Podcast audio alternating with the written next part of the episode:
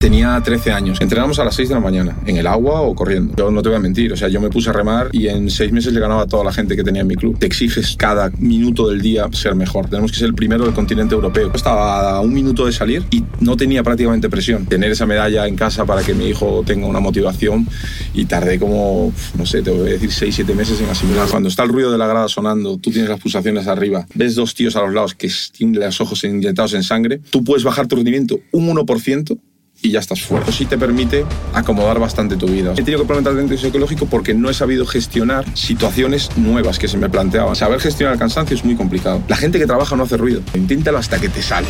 Llega un momento que tú dices que super lo que yo quiero.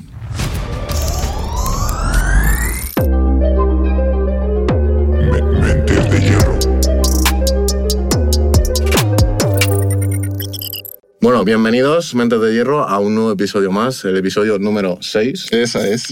Hoy estamos aquí un, un invitado muy especial, eh, un atleta de élite, un deportista olímpico y aparte un padre de familia. Así que es un placer eh, tener aquí a Cristian Toro Carballo. Muchas gracias. Bienvenido. Nada, Muchas gracias, el placer es mío. Preséntate un poquito, Cristian. ¿Quién eres? ¿Qué Bueno, haces? pues sí, bueno, soy deportista, padre de familia, como bien decías, marido. eh, bueno, eh, básicamente toda mi vida me he dedicado al deporte, he estudiado también y, mm, bueno, he estudiado hasta cierto punto, hasta que he podido compatibilizar.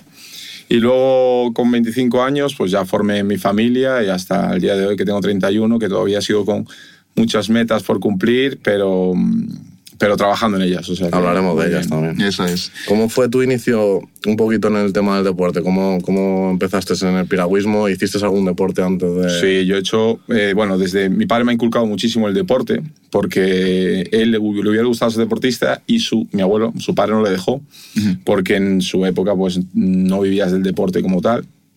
Entonces se dedicó a estudiar, pero a mí sí que me inculcó el deporte.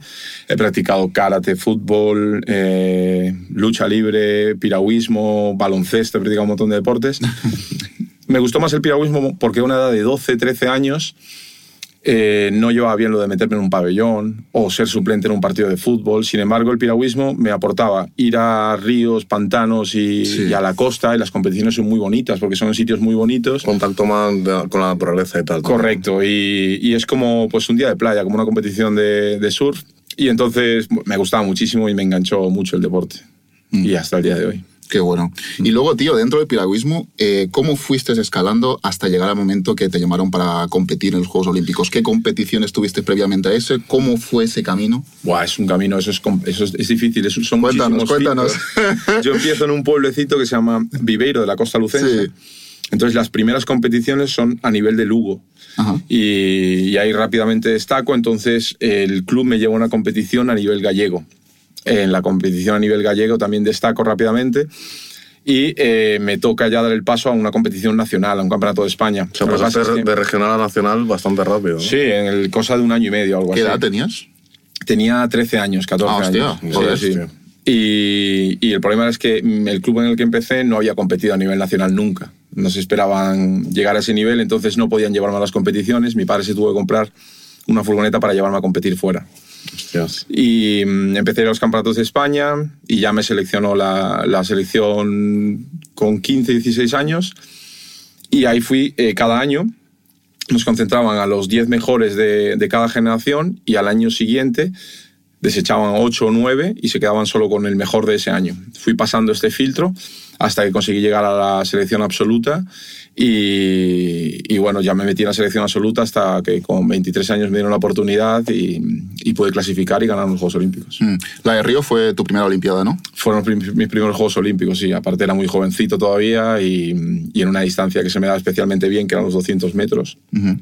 Y la verdad es que es una experiencia muy bonita. Muy bonito, ¿no? Muy bonito. ¿Y cómo viste ese momento, tío, de cuando te llamaron, te dijeron, Cristian, Es, es- queremos que vengas a los Juegos Olímpicos? eso es, claro, eso es, primero me, me seleccionan para una embarcación. Esta embarcación tenemos que ir a un clasificatorio europeo y ganar el clasificatorio europeo. Tenemos que ser el primero del continente europeo, que es, en, en piragüismo es eh, donde más nivel hay en, en Juegos en Campeonato de Europa.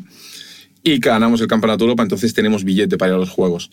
En los Juegos nos plantamos allí como favoritos, que hay una presión añadida, Claro. y mucho trabajo psicológico y mucho trabajo detrás de esta final y conseguimos ganar la final. Y el momento de ganar la final es, es, es como un sueño porque los momentos previos, no solo el día antes, sino dos meses antes, cuando consigues billetes para los juegos, todas las noches que te vas a dormir sueñas con esa final, la vives y la vives. Entonces el día de la final, yo esto eh, lo cuento porque me llamó a mí mucho la atención. Yo me despertaba a mitad de la noche cuando ya había conseguido la medalla y no sabía si ya la había remado a la final o todavía estaba soñando que la iba a remar. Y entonces eh, tuve que empezar a buscar la medalla por la habitación a ver si, porque yo juraba, yo, ya la conseguí, ya la conseguí, empecé a buscar la medalla y sí, la tengo aquí. Y tardé como, no sé, te voy a decir, seis, siete meses en asimilarlo. En asimilarlo, Sí, tío. Sí, sí, Joder, qué locura. Sí, porque en las charlas que vienen después, he ido a charlas a colegios, a charlas para empresas, cuando me presentan, tardo en, aso- en asociar mi nombre a, a- a campeón olímpico, ¿sabes? Me decían, bueno, está aquí Cristian Toro, campeón olímpico. Y me sonaba como, hostia, es que lo he conseguido. Ya, ya, ya. Entonces es muy bonito, es muy bonito, sobre todo eh, tener esa medalla en casa para que mi hijo tenga una motivación para el reto que sea, no para que sea deportista, sino para que vea que las cosas se pueden conseguir. Mm.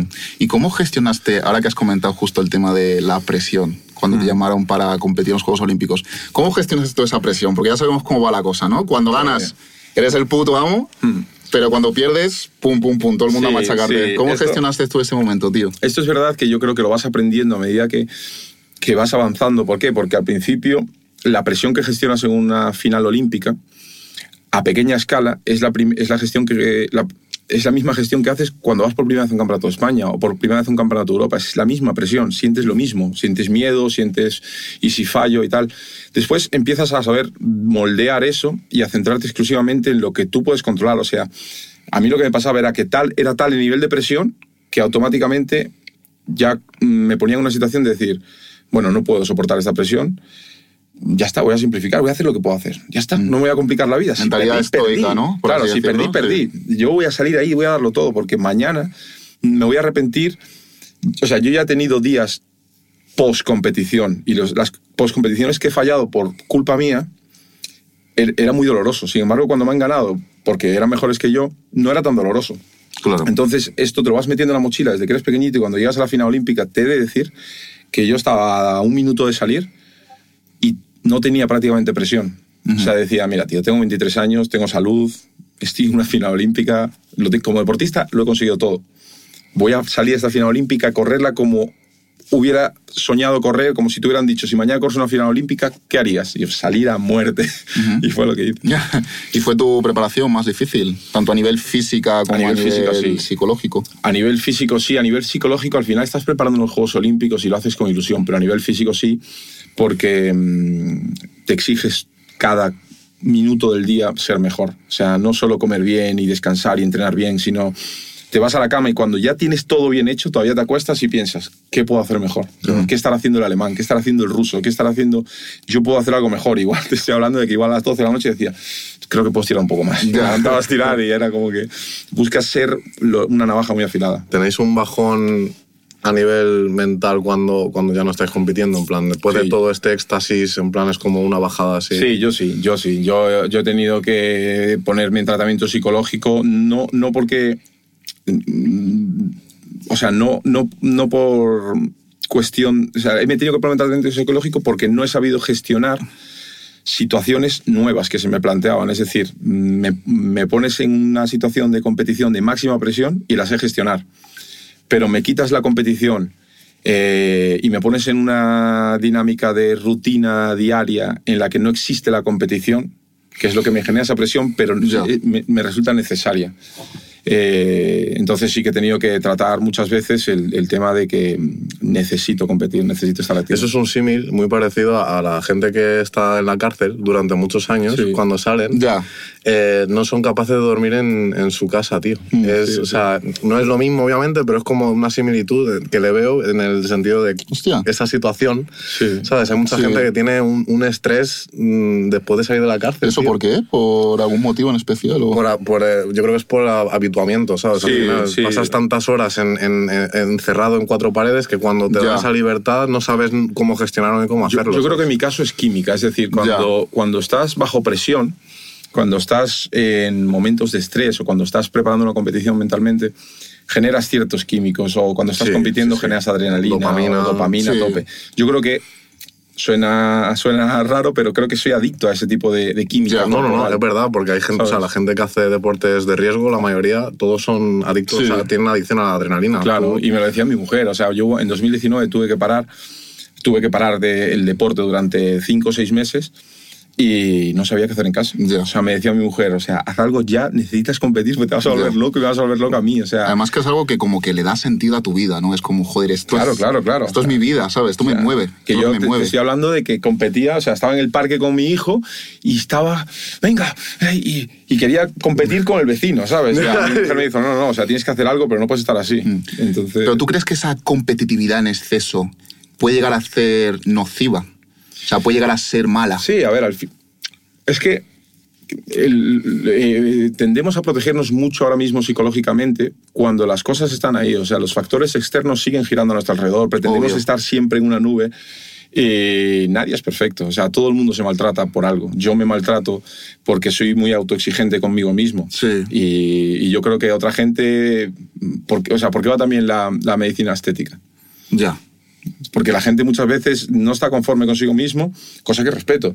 Pero me refiero, todos tenemos autocrítica con nosotros mismos. En mi caso es el deporte. Otra gente pues será su forma de vestir, otra gente será cómo se ve al espejo. Pero yo creo que todos tenemos dentro de nosotros ese pequeño duendecillo que está todo el rato diciéndonos qué hacemos bien y qué hacemos mal. Claro. De hecho, eso es algo que defendemos mucho, tío. Sí. El tema de la autocrítica. Esa autocrítica tampoco para estar ahí con el látigo en plan de pum, pum, sino también por el hecho de, de mejorar, de cambiar, de Sí, amor evolucionar. Que, tenga- que tenga un que haya un desarrollo personal constante. Yo Es eso, es lo que defendemos siempre, porque Yo- no te estancas.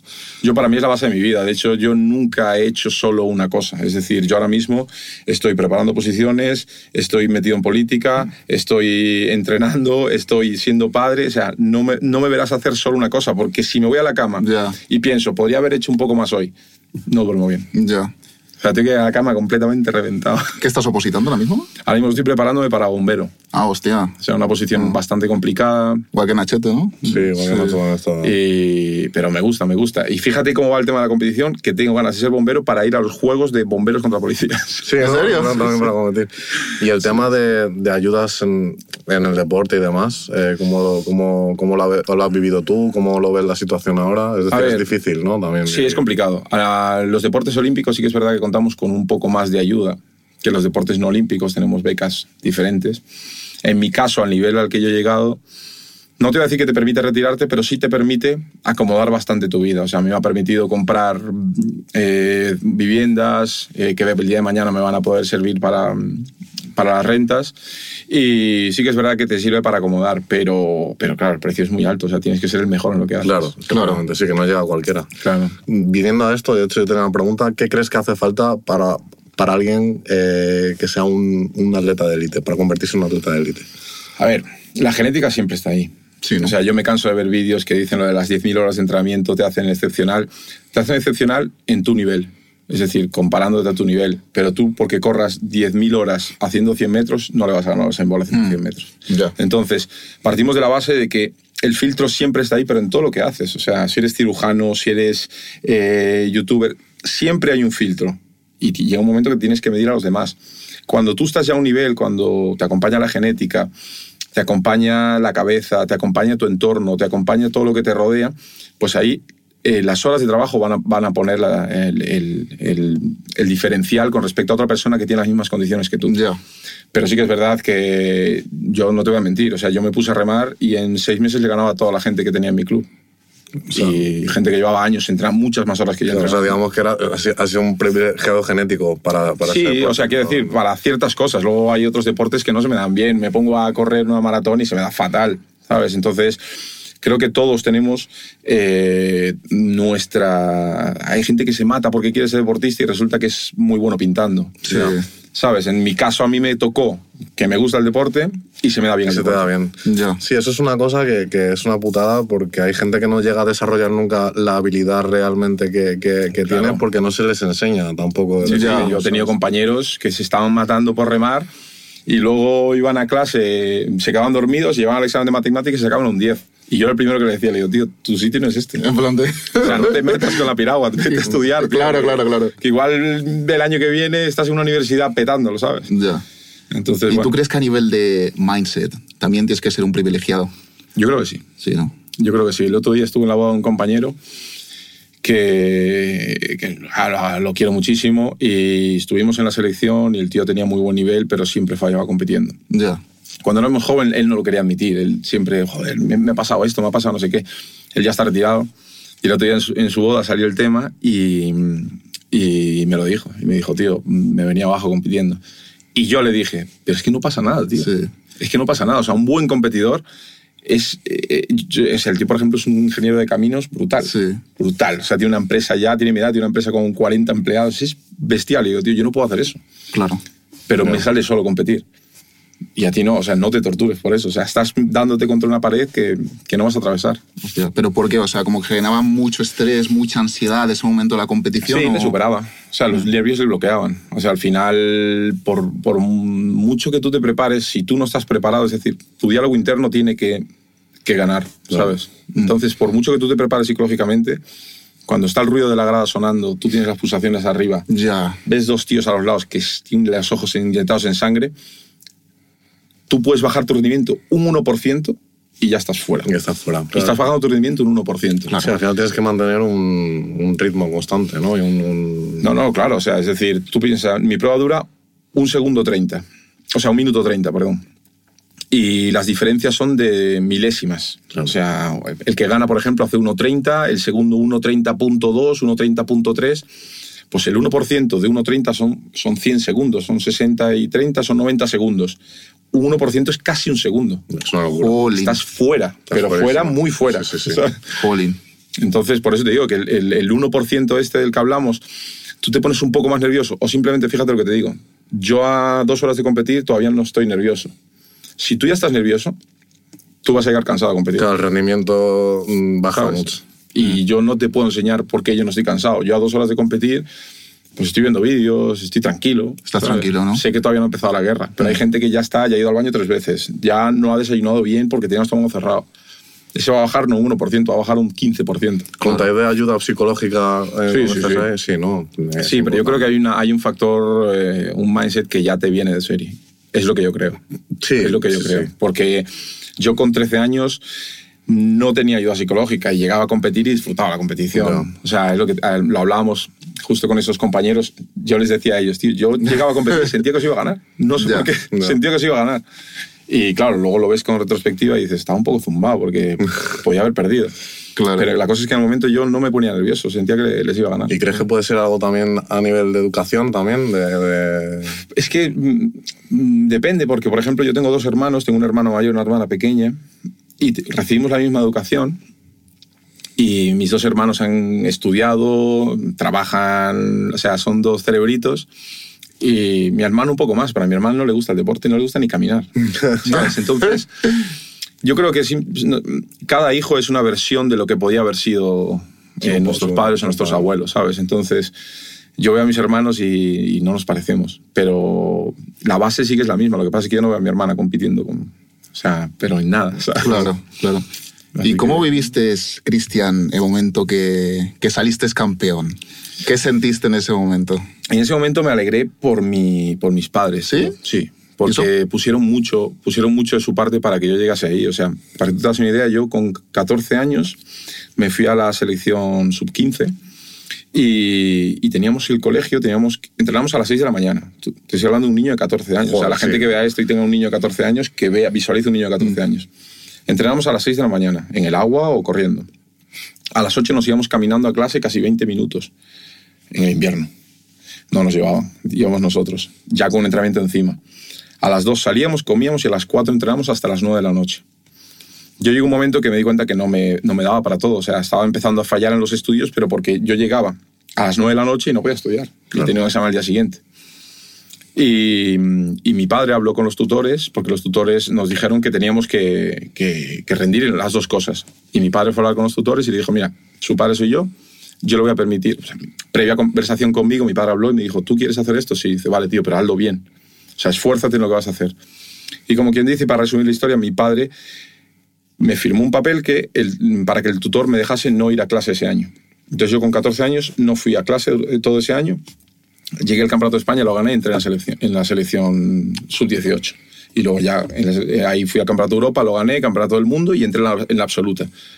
Al año siguiente yo retomé mis estudios y terminé mis estudios. Me gradué de bachiller y empecé la carrera de fisioterapia y todo tan normal. Pero mis padres apostaron por mí. Ya, ¿Sabes? eso es que importante, no es fácil. O sea, no es fácil. Yo, yo me imagino mis padres tuvieron que ir a dormir más de un día diciendo, hostia, lo estaremos haciendo bien. Entonces yo cuando me dan la medalla y se la pongo a mi madre, es como para decirle, mujer, quédate tranquila, que has hecho lo que tienes que hacer, ¿sabes? Y ahora como padre lo veo en mi hijo y digo, hostia, es que es más complicado todavía de lo que yo me imaginé. Claro, dar ese support, ¿no? Ese, ese- Apoyar a un hijo. Imagínate que mañana mi hijo me dice, no, que quiero ser pianista y me quiero ir a hacer piano no sé dónde y no quiero estudiar filosofía. Pues si yo apuesto por él y resulta que es un buen pianista, habré acertado, pero ¿y si no? Ya. ¿Sabes? Sí, a lo mejor tienes esa, esa sensación de culpa, ¿no? De por Claro, qué, decir, de hostia, ¿por qué dejar- no un niño de 14 años no piensa todavía con claridad sobre Ya. su futuro? ¿Sabes? Igual tenía que haber estado como padre y decirle, no, tío, ponte a estudiar. Pero en este caso... Eso es algo muy bonito, tío. De hecho, se me ponen ahí un poco los pelos de punta. Sí, sí, o sea, porque- para mí es muy bonito. Yo estoy eternamente agradecido Mm. a mis padres y de hecho mi madre ahora que está pasando un mal trago por un- unas cosas ahí, pues tuve la suerte de mm, algo que tenía invertido, le, le regalé un piso a mi madre para que esté tranquila y no se tenga que preocupar de eso más. Qué bueno, tío. Qué lujazo, Sí, tío. sí, sí. Y tú que has estado en ese momento de tener 14 años, de querer convertirte en un deportista profesional, ¿qué le dirías a los chavales que están en ese punto? Sobre todo que elijan muy bien con quién están, porque a esa edad somos esponjas Ya, y, y todo el mundo proyecta sobre nosotros sus miedos, Inseguridades. sus inseguridades, su cómo vas a hacer eso. Todo un niño de 14 años, te pongo un ejemplo, vamos a retomar el de pianista, un niño de 14 años que está, quiero ser pianista, pero todos sus amigos lo que quieren es ser futbolistas.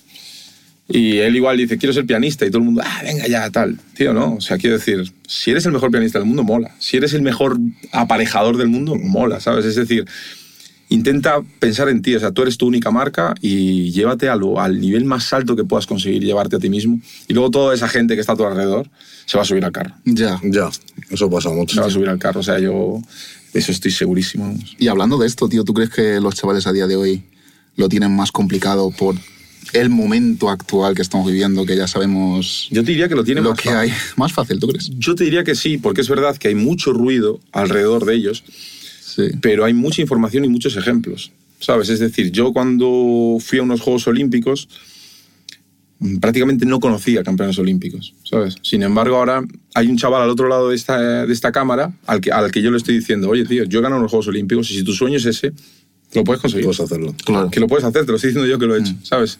Empieza paso a paso, trabaja en ti mismo, come bien, escucha a tus entrenadores, sé la mejor versión de ti mismo, que es una frase que suena mucho, corta, pero es la verdad, ¿sabes? La mejor versión de ti mismo que es, tío, no te traiciones a ti mismo, ¿sabes? Mm. O sea, no vayas a un entrenamiento y te lo saltes, no vayas a, a entrenar y te comas siete hamburguesas después, ¿sabes? Es un esfuerzo que marca la diferencia.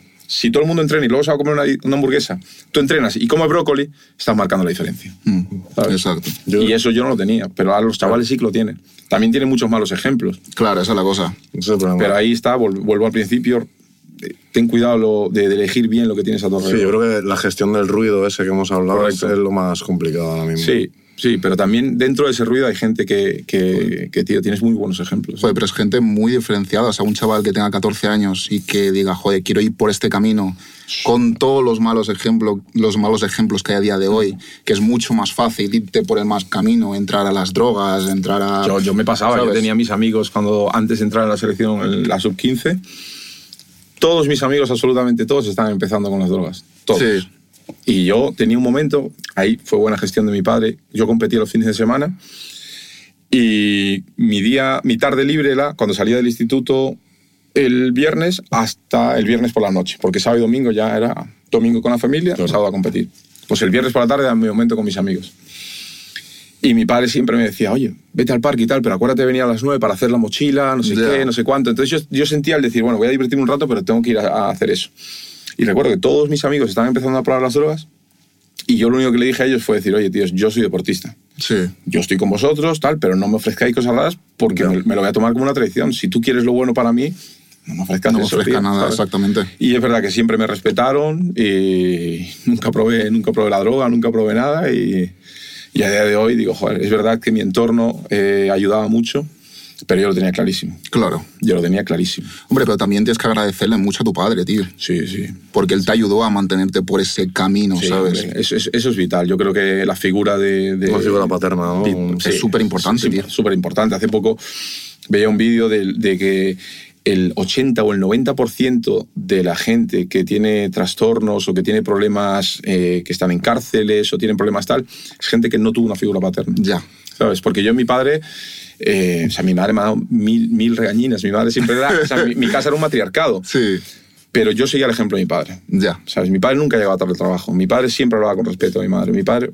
Y no me daba esa charla. Yo lo veía. Claro. Ya. Y solo con verlo, a día de hoy, yo digo, "Hostia, es que soy igual a, a él con mi edad. Sí, yo creo que tener un núcleo familiar sano es importantísimo. Sí, es muy importante. Sí, yo intento, sin embargo, ayudar a niños, eh, en mi caso a través del deporte, niños que veo que sus padres, por ejemplo, están todo el día trabajando. Me pasa en el colegio con, con mi hijo, que le pregunto a los niños, oye, pero tú por qué no...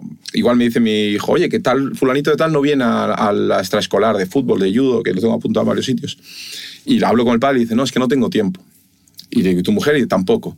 Digo, bueno, yo me ofrezco, si quieres, voy a buscar al niño y yo te lo, te lo busco en casa, lo llevo a la extraescolar y te lo devuelvo otra vez. ¿Sabes por qué? Porque creo que es vital, tío. Y, y, el- y los niños de ahora son el futuro que tenemos después. O sea, cuando yo tenga tío. 70 años, el país va a depender de los que ahora tienen 3, 4 años, ¿sabes? Sí. Y, y es importante que formemos a esa gente para que no tengamos problemas cuando nosotros seamos mayores. Exactamente. Yo también te comento esto, tío, de qué bueno de tu padre, macho, porque creo que la figura paterna y la figura materna son muy importantes en lo que es el, el desarrollo de una persona, tío. Y al final ves a mucha gente de hoy, mucha gente a día de hoy que no se hacen responsables de sus hijos, de la educación de sus hijos, que ves que está el, el padre y el niño al lado con una tablet, ¿sabes? Sí. Y es como creo que es muy importante tener esa figura, ¿sabes? Esa referencia. Dices, quiero ser como esta persona, quiero Es ser como es- mi padre, ¿sabes? Si no buscas referencia afuera. Exactamente. Claro. Ahí está el problema. No hay una excusa, yo creo que no hay una excusa para hacerlo mal. Se lo digo a, a mi, a mi mujer, se lo digo a veces a mi hermana o a, o a mi hermano, siempre que, que necesita alguien la- ese apoyo psicológico en un momento difícil. Eh, a mi madre ahora, por ejemplo, que, que pasó un, un bache, se lo digo, le digo, mamá, no dejes que tu cabeza te traicione. Siempre hay una excusa para hacer lo que no quieres hacer. Siempre hay una excusa para tirarlo todo por la borda. Siempre pero no es el camino.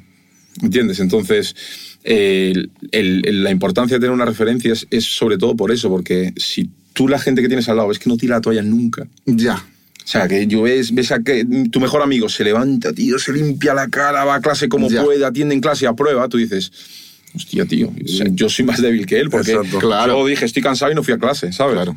Y tener ese tipo de personas a tu lado es importante. Sí. Es como de esa competitividad realmente también, un poco. Sí. Intrínseca, Sí, o sea, te das cuenta, tendemos a compararnos los seres humanos. Sí. Completamente. Nos comparamos. Es imposible no Aprendemos a base de compararnos. Correcto, ¿sabes? eso es. Entonces vivimos en sociedad y nos comparamos, tío, pues compárate a la gente que lo hace bien, no Exacto. al que lo hace mal.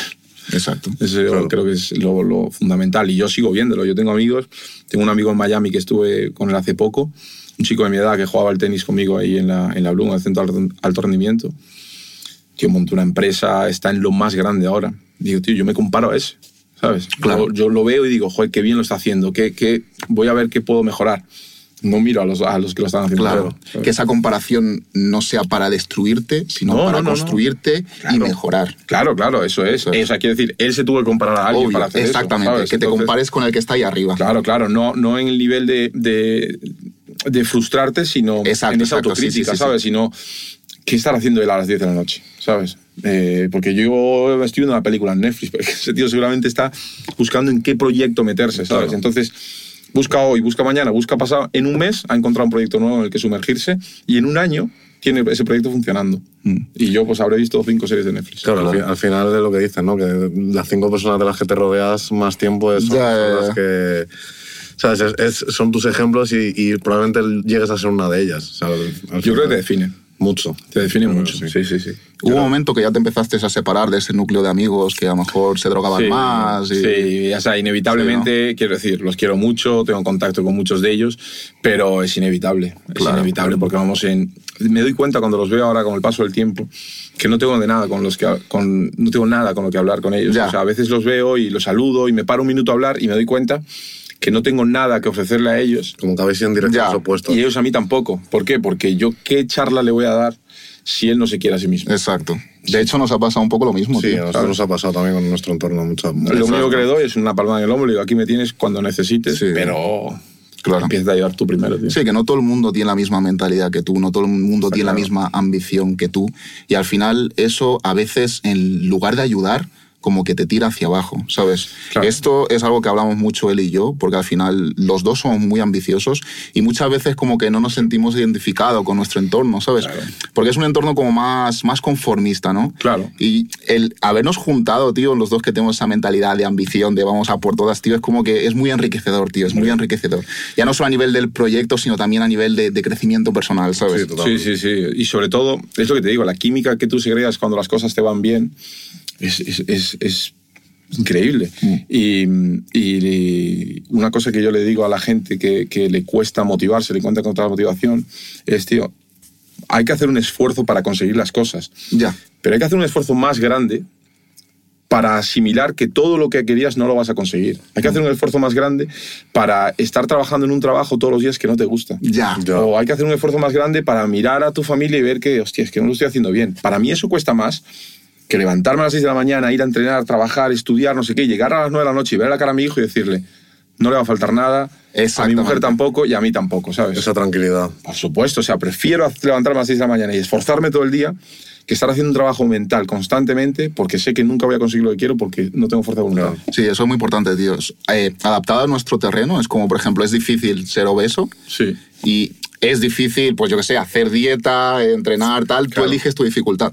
Eso ¿sabes? es completamente. O sea, tu dificultad. Es difícil estar en forma, sí, pero Sí. más difícil es verte al espejo y decir, es que no me gusta. No ya no solo eso, es más sentirte cansado, estar todo el día con las articulaciones que te duelen, tal. O sea, las dos cosas son difíciles. Y hay- elige la dificultad que quieres. Hay, hay un tramo en el camino, en la carrera deportiva, en el que te sorprendes a ti mismo. Hmm. Y, y- y es una barrera, vas tirando pequeñas barreras, cosas que crees que no puedes conseguir, y llega un momento que le das la vuelta a esa tortilla y te vuelves invencible. ¿Por qué me he vuelto yo adicto a la competición? Porque me he dado Sí. cuenta que puedo ganar cualquier cosa que me proponga, la puedo conseguir. Mm. Entonces, me gustaría competir en otro deporte, me gustaría hacer cosas que a priori dices, hostia, Mm. ¿sabes? ¿Por qué? Porque sé que lo puedo conseguir. O sea, te vuelves adicto Es como te vuelves adicto también a ponerte rectos, retos, ¿no? A Correcto. mismo. ¿Tú crees que la gente a día de hoy se pone demasiadas excusas para, para no lograr sus objetivos? 100%. Y, y sobre todo hay una cosa que creo que está pasando, y es que no es que hay mucha gente que se pone excusas, sino que la gente que trabaja no hace ruido. Ya. Y la gente que no hace nada sale y se pone ante la cámara y hace vídeos y no sé qué. Y, y entonces es la gente que más ruido hace, ¿sabes? Pero es Ya. una pequeña porción, porque tú cuando vas caminando por Madrid ves un montón de locales que van bien, ves un montón de coches buenos. ¿Qué te, es- qué te crees? ¿Que esa gente se lo regalaron? No, no, esa gente ha trabajado. Lo que pasa es que el que está trabajando no te está diciendo, "Oh, hoy por la tarde voy a... No, no, tío, ese tío está trabajando en sí mismo, ¿entiendes? Entonces, ¿tu ejemplo cuál es? El que está en un parque subiendo un vídeo diciéndose que hoy se siente un helicóptero, ¿sabes? Ese Ya. es el problema. Ya. es el problema que tenemos, ¿sabes? Ya. Esa es la cosa, tío. Que... Y luego achacan ese éxito a has tenido suerte, seguro que tus padres eran ricos, tal, no sé qué, o has ganado tu dinero a base de, yo que sé, a machacar a tus empleados o lo que sea. Eso, ¿sabes? eso no se lo vas a escuchar a un ganador. No. Solo se lo nada. vas a escuchar al que se pone excusas a sí mismo y tiene tantas excusas que no solo le llegan para él, sino que llegan para ti también. Exacto. O sea, tiene excusas para él y para ti. Exacto. Y lo curioso, tío, que es gente que ni siquiera lo ha intentado. No, es claro. gente que está en su puta casa, sentado en el sofá, quejándose, diciendo, no, yo no puedo lograrlo ahí, no, tal, no sé qué. Nosotros mismos, tío, que estamos con el proyecto este, gente que ni siquiera ha intentado algo parecido a esto, es como, buah, tío, esto es muy difícil, tal, no sé qué, no sé cuánto. Sí, sí. Tronco, lo has intentado siquiera para decirme a mí que es difícil. Hemos ¿sabes? pisado la luna y me vas a decir que es difícil hacer algo. O sea, no es fastidio. Ha habido seres humanos en el- a lo largo de la historia. Yo ahora estoy leyendo un libro de, de- de historia. Ha habido, ha gente increíble, tío. O sea, ha habido es. gente que si no es por esa gente, si todos pensásemos como, ese, como esa pequeña porción del mundo que cree que todo es difícil, no iríamos en coche, no tendríamos electricidad, no tendríamos... Exactamente. No se- que no ha se haría nada. roto las leyes de la física, ha roto, o sea, quiero decir, hay atletas... Tú ves correr a Usain Bolt en un estadio Hmm. y es increíble, tío. O sea, te lo prometo que yo me encanta el deporte y tú ves a un deportista de alto nivel hacer su deporte y dices, madre mía, tío, el cuerpo humano para lo que da. Y son Hostia. segundos, ¿eh? Es- que Usain Bolt, tú te pones en el 100 y lo ves y ves al tío venir, tío, un tío de un metro noventa y cinco, a toda leche flotando casi que va por la pista. Y claro, luego ves a otra persona que dice, no, es que a mí me cuesta salir a correr 20 minutos. Ya, ya, ya. ya. Es que, ¿qué cojones Ya es estás eso? 500 años atrás en la evolución, ¿sabes? O sea, estamos ya a otro, a- ahora mismo estamos a otro nivel. Pero yo creo que hemos involucionado en vez de evolucionar, ¿eh? en muchos en aspectos. muchos sentidos, sí. M- Mucha gente sí, pero porque estamos en un momento fácil de la vida. Ya. Estamos en un momento fácil, ¿sabes? Entonces, puedes pasar... Tú imagínate a una persona que nace en España ahora mismo. Tú naces en España, tienes seguridad social, Mm. Puedes trabajar en un supermercado y tienes un sueldo digno. Mm, Con suerte tienes una pareja, vas y pides un crédito y te compras una casa. Nace en otro sitio, a ver qué tal. ¿Sabes? No. Tienes que ser un león, tío. Esa O sea, tienes que tirarte. Hay gente literalmente que se tira al agua en un barco, no sabes si va a llegar al otro lado. ¿Sabes? Sí, sí. Ese tío que te crees que lo pones a picar piedras, te va a ganar. Ya, Te va a ganar, tío. Te va a aplastar. Pero porque tú, tú te dejas aplastar. ya. ¿Sabes? O sea, deberíamos estar intentando, mm, yo qué sé, o sea, ser la primera potencia mundial, porque hay muchos países que lo están intentando y nosotros estamos aquí, pues, viendo ilusión, ¿sabes? No va a venir. Sí, sí. Es, es, es, una- es triste, ¿no? Como, Sí. como estamos dejando como que la corriente nos lleve y, y no hacer nada para. Sí, para pero, pero yo creo que, que hay gente que te da el ejemplo. ¿eh? O sea, tenemos gente en nuestro país, gente en nuestro entorno que nos da el ejemplo.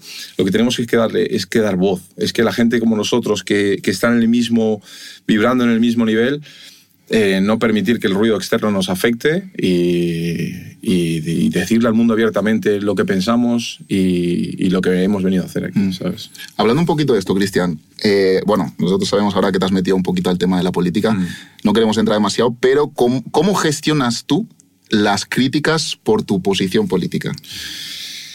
A ver, partimos de la base de que el 90% o 95% de Ya. las críticas carecen de, mm, de fundamento, es decir, no tienen información. Ellos no saben cómo entré en la política, Ya. no saben por qué entré en la política, Ya. pero critican. Sí. Es decir, ¿por qué entré en la política? A mí como deportista se me pide que ayude a elaborar un plan deportivo. Sí. ¿A quién le vas a pedir sino que, que ayude a elaborar un plan deportivo? Exactamente. ¿A un cocinero? Ya, ya. O sea, cocinero pide otra cosa. A un deportista. Entonces, cuando llaman a mi puerta, lo primero que pienso es decir, joder, por fin, ¿no? Vamos a hacer un plan deportivo con deportistas. Claro, exacto. ¿Qué necesidades tienen los deportistas? Nos sentamos ahí un grupo de deportistas, entrenadores, éramos como 25 personas de diferentes deportes y campos del deporte y empezamos a elaborar un plan deportivo. ¿Qué nos puede faltar? Lo sacamos adelante. A raíz de eso me pidieron, oye, defiende esto en el Congreso, el plan deportivo que has hecho. Y se empezó- he empezado a dar pasos ahí y ahora mismo estoy eh, ayudando, asesorando deportivamente eh, dentro del partido. Entonces, la gente que critica, tú piensas, hostia, ¿te estás quejando de los políticos que hay? Ya. Pero yo mañana formo un partido político y digo, el de economía va a ser un economista, el de deporte va a ser un deportista. eh, y ya está, ¿sabes? Y, y todo va mejor, porque cada, cada uno a lo suyo. Tenemos políticos ahora que no saben de nada, Ya. no saben de nada. Sin embargo, yo me he encontrado en este grupo un grupo de gente seria, Claro. un grupo de gente que va a trabajar. O sea, yo alucino el trabajo que hacen de, de- de gestión y el problema que tienen es que la otra parte política tiene la otra parte política tiene tal control de los medios de comunicación que no conseguimos que lleguen los mensajes sabes no conseguimos pero os puedo asegurar que el grupo de gente que está trabajando es gente excepcional sin prejuicios Claro, eh, o sea sin todas estas cosas que Ya. adornos que les ponen o sea olvídate son profesionales y, y es un equipazo. Lo que pasa es que pues bueno, vivimos en el país en la era de la sin- desinformación. Sí, es que es un, es un tema complicado el, el canalizar y saber cuál es la información correcta porque te llega por canales que al final están, están toqueteados, están trucados. Exacto. Hay- hay Claro, pero es que un el, problema cuál es que tú pones las noticias o tú lees el periódico, hay una inflación de la leche, estás pagando el doble por la hipoteca, el doble por un litro de leche, pero lo que te ponen en la tele es que hubo un ataque homófobo no sé dónde. Ya. ¿Sabes? Que tontos hay en todos lados. Yo no estoy a, a favor de un ataque homófobo, ni mucho menos. Obvio. Pero es muy complicado acabar con eso, porque tontos hay en todos lados. O sea, tú vas a ver un partido de fútbol y te pones una camiseta de otro equipo y también corres el riesgo de que alguien te diga algo. ¿Sabes? Es muy complicado que, que no haya crímenes, es muy complicado que, haya, que todo el mundo se comporte como tú quieres que se comporte. Ahora, que lo más importante del país ahora mismo es que un chico le diga a otro una cosa. No, lo más importante ahora mismo es que nos van a matar de hambre. Ya. Nos están endudando hasta que tengamos 70 años. Eso es lo más importante. Y no hablamos de eso. ¿Sabes cuál es el problema? Yo creo también que la gente no es capaz de, de crear sus propias opiniones Exacto. es. a día de hoy. Creo que, que lo que hacen es todos eh, coger lo que ha dicho uno, lo repiten como, como loros y no son Sí. capaces de, vale, está dicho esto, voy a ver qué dice la otra parte, voy a crearme mi claro. propia opinión y con esa opinión formada ya, interiorizada, doy la mía propia. Pero no son capaces de hacer eso, ¿sabes? La Y- mayoría. Y están consiguiendo, están consiguiendo mm, taparnos la boca, porque eh, fíjate, lo que más me llamó la atención cuando di el paso de meterme en la política fue la cantidad de gente que desde el silencio me apoyaba. Mm. No te lo imaginas. Sí, ¿no? Muchísima gente, gente muy conocida, gente eh, del mundo del deporte muy conocida, gente, o sea, gente famosa en nuestro país, que me mandaba un mensaje y me decía, te apoyo, Ole, ole estoy contigo. Pero no nos atrevemos a decirlo. Ya. Ya. Entonces yo rompí un poco esa barrera y pienso, mira, no soy mala persona, no me meto con nadie, Ya, soy el primero que defiende las causas perdidas, pero basta ya de, de que... Porque se lo digo a mis amigos, yo tengo amigos de izquierda, de derecha, de arriba, de abajo, y yo le digo, mira, ¿sabes el problema?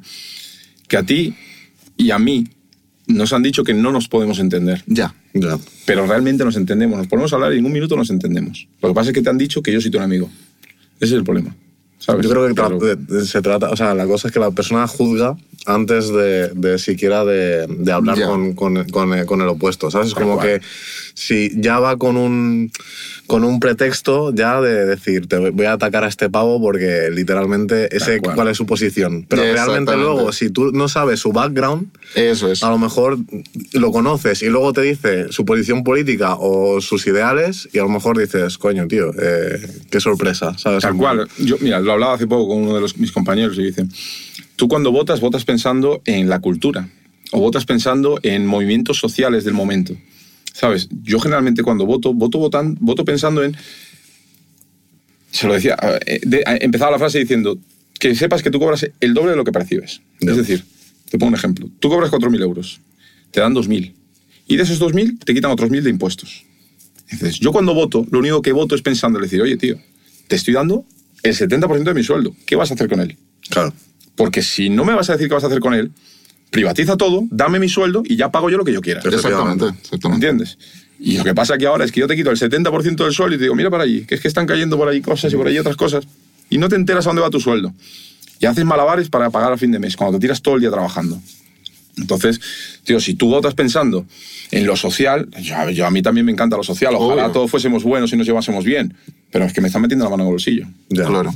Y con ese aspecto social, tío, también hay algo que es muy gracioso, que es como, cuando no estás de acuerdo con algo, por ejemplo, si no- no estás de acuerdo con el movimiento feminista, es como, eres machista.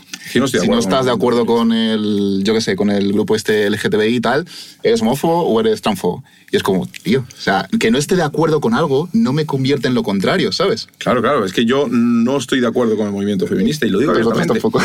Pero por- yo, no. yo por lo menos tampoco. No, no, ¿Por qué no estoy de acuerdo? Porque es que- no, no estoy de acuerdo ahí. No estoy de acuerdo con la violencia. Ya, Con exactamente. ningún tipo de violencia. Y estoy de acuerdo con que todos seamos iguales ante la ley. Entonces, ¿que hace X años la mujer era maltratada? Sí, y hace, y hace otros eh, nos matábamos con los portugueses. Y hace otros tantos nos matábamos con los mexicanos. Tío, pero no miramos para atrás, vamos a mirar para adelante. Es decir, Exactamente. a día de hoy una mujer en España es una mujer que vive bien, o sea, mi mujer y mi mujer y yo tenemos una relación súper sana, o sea, mm, manda a ella en casa, así te lo digo, claro, o sea, quiero decir, no discutimos, nunca nos faltamos el respeto. Ahora, que yo salga a decir que las mujeres tienen, como lo del fútbol, no, que las mujeres tienen que cobrar lo mismo que los futbolistas. Pues es como si yo que tengo que cobrar yo lo mismo que Cristiano, porque soy campeón olímpico. Ya. Ya. Ya. O bueno, no, pues a mí me fueron a ver mm, 5.000 personas y ya le van a ver 100.000. Pues él cobra más. Claro. Sí, al final es lo que generas. Está Eh, claro, o sea, es- y estamos haciendo... es entretenimiento. Claro, estamos haciendo una bola de algo que no que está mal, o sea, que está mal. Es un, es un movimiento radical que Ya. denigra por completo al hombre y hace daño sobre todo a las mujeres porque nos divide. Y la mujer necesita al hombre y el hombre necesita a la mujer. O sea, mi hijo necesita a su madre y a su padre. Yo considero que una verdadera feminista era mi abuela, macho. Sí. Mi abuela sí. Sí. Mi abuela se dejó, dejó de estudiar en, en cuarto de primaria, se puso a trabajar para mantener a, a- parte de su familia. Se fue, se mudó, se mudó de casa de, de- de su madre y se fue a, a la ciudad con, con su tía.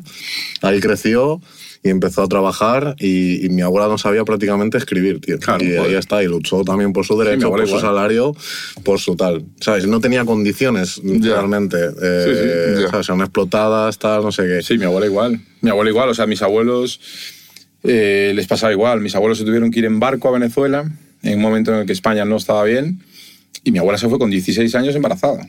Mm. no sabía escribir, no sabía leer, y se fue a otro país a trabajar, a sacar a su familia adelante, mi abuelo igual, y tú no escucharás a mi abuelo. Bueno, mi, mi- mi abuelo está en contra también de- del movimiento este que hay. Dice que esto no me representa a mí. O sea, nos estamos volviendo locos. Es que ahora ser feminista es ponerse el pelo de verde, tío. Claro, tío. o sea, No, no defender unos valores, ¿sabes? y es triste, ¿por qué? Sí. Porque te, te lo dice la policía. Con la ley esta que hay ahora, que tú llamas y el chico se va detenido, el problema que hay es que se nos pierden los maltratos reales entre Ya. papeles. ¿Por qué? Porque tú vas al día y tienes una lista así de denuncias de malos tratos. Ya. El 80% no han ocurrido como tal. Habrá sido una disputa, como puede ser entre dos seres humanos normal. Pero ese, ese 10% se nos pierde entre papeles. Entonces la mujer maltratada no recibe la ayuda que merece porque es que es imposible filtrar, ¿sabes? Entonces lo estamos haciendo mal. Yo soy el primero que yo veo a un tío pegándole a una mujer en la calle y le salto al cuello. Obviamente. El tío. primero. Obviamente. El primero. Ahora, mm, si va una chica pegándole un tico, también la paro. Obviamente, sí, sí, sí, sí. Porque es, porque es violencia igualmente. Sí, sí, es violencia. Hombre, evidentemente, si es una chica de 60 kilos, yo peso casi 100, no usaré mi fuerza contra ella, obvio, ni obvio, mucho menos, no se me ocurriría. Aparte, yo, soy el pri- yo, yo todavía le abro la puerta a las mujeres, a mi mujer o a mi madre, y que pase ella primero. Y, y a, la mujer, a mi mujer le llevo las bolsas de la compra. Y no tengo, ¿Por qué? Porque tengo más fuerza, no porque sea machista. Ya, Exactamente. es que hemos como to- todo el gesto de caballerosidad que, Ya. que, que había antes o que existía, ya todo es un micromachismo, todo es como algo... algo Sí, pero yo, yo a mí no me han cambiado, yo lo sigo haciendo, ¿eh? Yo lo sigo haciendo y, No, a mí me han educado también. Claro, manera, sí, sí, sí, verdad, sí. y lo seguiré haciendo, es lo que te digo. O sea, para mí es respeto. Para mí es respeto. Sí, sí. No- Y es como que asocian también, tío, el hecho de ser masculino con el hecho de, de ser machista. Y es lo. Bueno, esto es algo que, que hablamos, él y yo, que un hombre que maltrata a una mujer no es un hombre que sea masculino, es una persona débil, bajo mi punto de vista. Claro, o sea, es decir, yo pienso lo mismo. O sea, yo mismo con gente de mi mismo sexo. Yo sí te pongo un ejemplo. Eh, hay un chico que me busca las cosquillas y, y cuando me levanto veo que peso 40 kilos más que él, pienso, ¿qué le voy a hacer? Ya. ¿Sabes? Es decir, no. Y, y lo mismo me pasa con una mujer, es decir, es respeto. Uy. Es respeto. Y, y- y- y siempre intento evitar la violencia y que en, en mi entorno no, no haya violencia. Entonces yo condeno cualquier acto violento. Eso es pero cualquiera. Cualquiera, entre hombre con hombre, mujer con mujer, cualquiera. Sí, Entonces, claro, evidentemente siempre va a haber tontos en todos lados. Siempre va a haber el típico que pretenda controlar a las chicas a base de, de- de fuerza. Pues, tío, tenemos, lo que tenemos que hacer es intentar educar a nuestros hijos para que eso no pase. Efectivamente. Pero la culpa no es de los hombres. La culpa es de cuatro hombres, ¿sabes? O de cuatro mujeres también que, que- que son violentas, porque ellas también son violentas. Nosotros hablamos también en el anterior Interpodcast un poquito de. mm, que salió la semana pasada. De. mm, Por ejemplo, ¿tú qué opinas? eh, ya que hablamos de esto. sí. ¿Tú crees que hay que enseñar a los, a los hombres a no ser agresivos con las mujeres, a no tener ese, ese, mm, ese trato con ellas, o que también habría que enseñar a las mujeres a defenderse realmente? Yo creo que tenemos que enseñar dos cosas fundamentales, para, lo que son para mí fundamentales, que intento eh, educar o que intento plasmar en mi hijo. La primera es reconocer las emociones. O sea, yo creo que el, el maltratador, el hombre violento, eh, no sabe gestionar sus emociones, no, no controla su diálogo interno y, y es como un elefante en una cacharrería, ¿sabes? Entonces lo más fácil es pegarle a una persona mm, físicamente más débil, ¿sabes? Y lo segundo es saber expresar, es saber comunicarnos. Es decir, mis discusiones con mi mujer, tú nos escuchas y, hablo como te estoy hablando a ti ahora mismo, en este tono de voz. Es simplemente un intercambio de ideas, ¿sabes? Ni levantamos la voz, ni, ni insultamos, ni mucho menos. Entonces, yo creo que si comunicas bien y tienes un control de tus emociones, yo siento rabia, yo siento ira muchas veces también. Ahora, tú puedes estar en la misma habitación que yo y yo completamente lleno de rabia por una situación que, que he pasado y no te vas a dar ni cuenta, porque tengo un control de, de las Es emociones. una gestión Exacto. emocional. al- Correcto. alta, Entonces, sí. me pasa muchas veces que siento frustración y por, y por ese hecho siento rabia y llego a casa y mi mujer está en la misma situación que yo. Entonces, se juntan muchos factores para que ella y yo choquemos. Pero, sin embargo, cuando ella me dice, me recoge las vajillas, que está desordenado, yo se lo digo, le digo, oye, amor, tú estás enfadado yo también. Entonces, mm, vamos a intentar que esto no pase de aquí, tenemos un diálogo fluido y se soluciona sin una voz. Entonces, si todos comunicamos bien y tenemos autocontrol, creo que se reduce muchísimo todo ese tipo de problemas. Exactamente. Y además, tío, que eso no es algo que tenga que ver tanto con eres de tal movimiento o no. Porque esto es algo que yo ya he comentado en otros podcasts, porque yo antes era mucho más celoso, era posesivo, y, tío, no cambié porque, yo qué sé, pensara de X manera o siguiera tal movimiento. Cambié porque dije, si sigo así, voy a perder a mi pareja. Claro. Y entonces, ¿qué hice? Fui a un psicólogo, Claro. a cambiarlo, a conocerme, a mejorarme, a conocer mis emociones, ¿sabes? Es no que tiene eso- nada que ver con soy de tal movimiento o soy de este otro movimiento, ¿sabes? Claro, es que eso es fundamental. Es decir, por eso hablamos antes, cuando empezamos hablando, que yo te decía que todos tenemos dentro siempre esa vocecilla Ya. que nos, nos está torturando. En este caso, eh, los, o sea, los celos es un sentimiento eh, normal, todo el mundo siente Obvio. celos, ¿sabes? Todo el mundo siente ira, todo el mundo siente felicidad.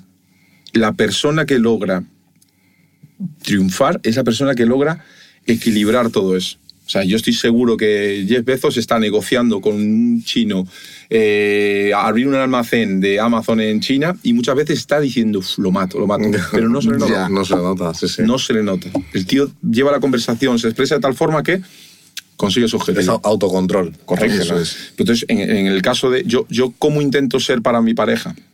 Intento ser una persona que ella diga, hostia, me da gusto estar al lado de este tío. Esa es la ¿sabes? Es un tío que mola, porque es un tío que siempre está ahí para mí, nunca grita, nunca, ¿sabes? Entonces, intento ser esa persona para ella. Porque yo, ¿cómo pretendo que mi pareja esté a mi lado si estoy todo el día pegando voces, si estoy todo el día. "Oh"? Lo que voy a conseguir es que diga, pues este loco, ¿sabes? Y creo que va con el tema del autocontrol. Exacto. Has mencionado mucho, tío, a tus padres y ahora mencionas a, a tus hijos, a tu pareja. ¿Qué es la familia para ti, Cristian? Pff, Todo, tío. Todo, todo, todo. O sea, eh, com- o sea, mi hijo, tú imagínate lo que, lo que mi hijo representa para mí. Mi hijo, mi hijo me enseñó lo que era realmente el miedo. ¿Sabes? O sea, yo realmente he sentido miedo cuando veo a mi hijo caminar. Mi madre me mandó la frase más bonita que he escuchado en mi vida. Me, me la mandó por WhatsApp, una foto así. Mi madre pinta mucho, es muy, es muy bohemia. Y hace, hizo un mural y lo pintó así. Lo tengo en un cuadro en casa. Y me puso un- el típico niño con un globo, un globo así sujeto. Sí. Y me puso, prepárate para que el corazón camine fuera de tu cuerpo el resto de tu vida. Y es la realidad. O sea, eh, a mí me hace débil. Me hace débil mi hijo, ¿por qué? Porque tendemos a intentar controlar todo lo que hace para que no sufra. Pero tiene que sufrir para aprender. ¿Me Eso ¿Entiendes? es, sí. Entonces, Es parte de. Claro, entonces lo único que yo le intento brindar como padre a mi hijo es, cuando esté sufriendo yo voy a estar aquí, pero tu camino lo tienes que recorrer, ¿sabes? O sea, yo lo estoy viendo muchas veces cuando le están enseñando a montar en bici, que va en la Se bici, a digo, se la va a dar, tío, se la- pero es que se tiene que caer de la bici, ¿cómo no se va a caer de la bici? ¿Sabes? Entonces intento forjarle ese carácter a mi hijo a que no tenga miedo a fracasar, que no que lo intente. Y, y la- y lo que siempre le digo, que de hecho me encantaría que estuviera aquí ahora, porque se lo he escuchado decírselo él a sus amigos, tiene cinco añitos. Y yo le digo, inténtelo, inténtalo, inténtalo, inténtalo hasta que te sale. Y entonces él se lo dice a, a los amigos y entonces me siento orgulloso porque logré que entendiera lo que yo le quería decir, ¿sabes? Y muchas veces se está poniendo las zapatillas, se las pone al revés, están bien y yo le digo, no, mi amor, inténtalo otra vez. Y ya le planteé un problema para su edad, que dice, hostia, ¿por qué no están bien? ¿Qué habré hecho? Y ya llega, hostia, pues me las cambio de lado. Y entonces son pequeños retos que yo le voy planteando e intento forjarle ese tal. Pero sí, o sea, volviendo a la pregunta, la familia lo es todo, o sea, todo lo que hago es para ellos. ¿sabes? Es como lo que te, lo que te mueve, Lo ¿no? Lo que, es lo que me mueve. A mí tal vez eh, habrá gente que le guste estar eh, en solitario. A mí mm, tengo muchos conocidos, pocos amigos, y para mí la familia es la- la- mi línea de flotación. O sea, es, es todo lo que hago luego para ellos.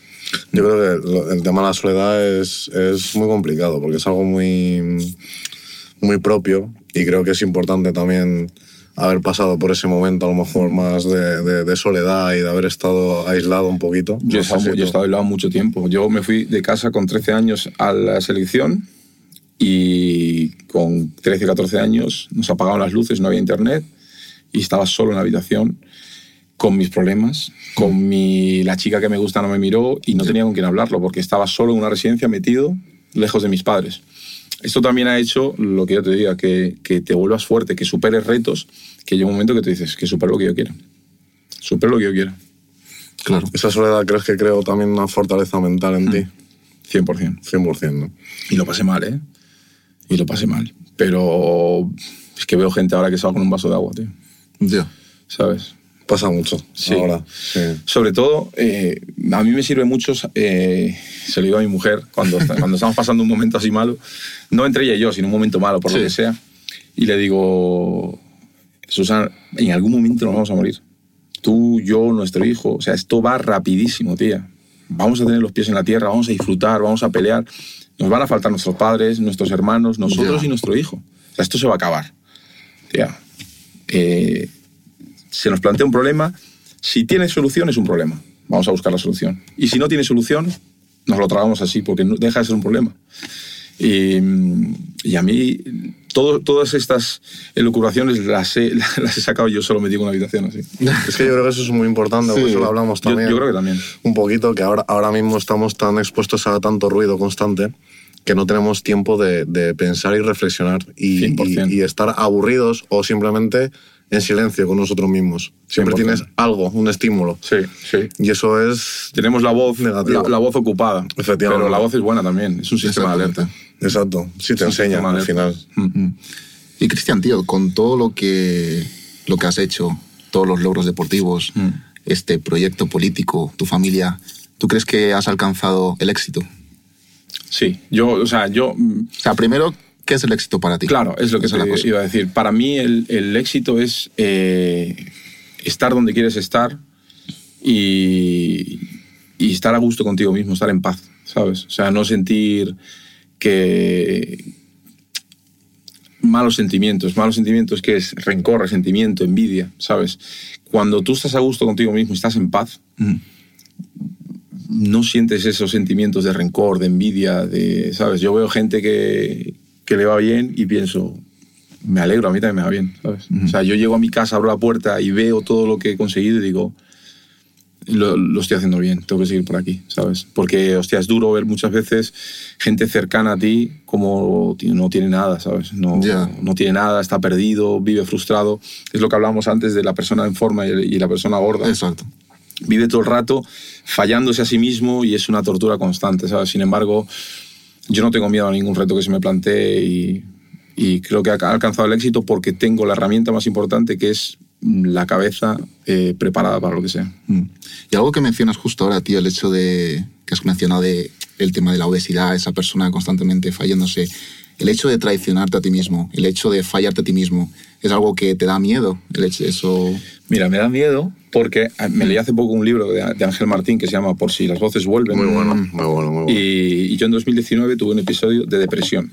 Hostia. ¿Qué es, qué- o sea, ¿qué es para un deportista de... Yo, para que te hagas una idea, eh, tendría 24 años más o menos, 25, 25 años.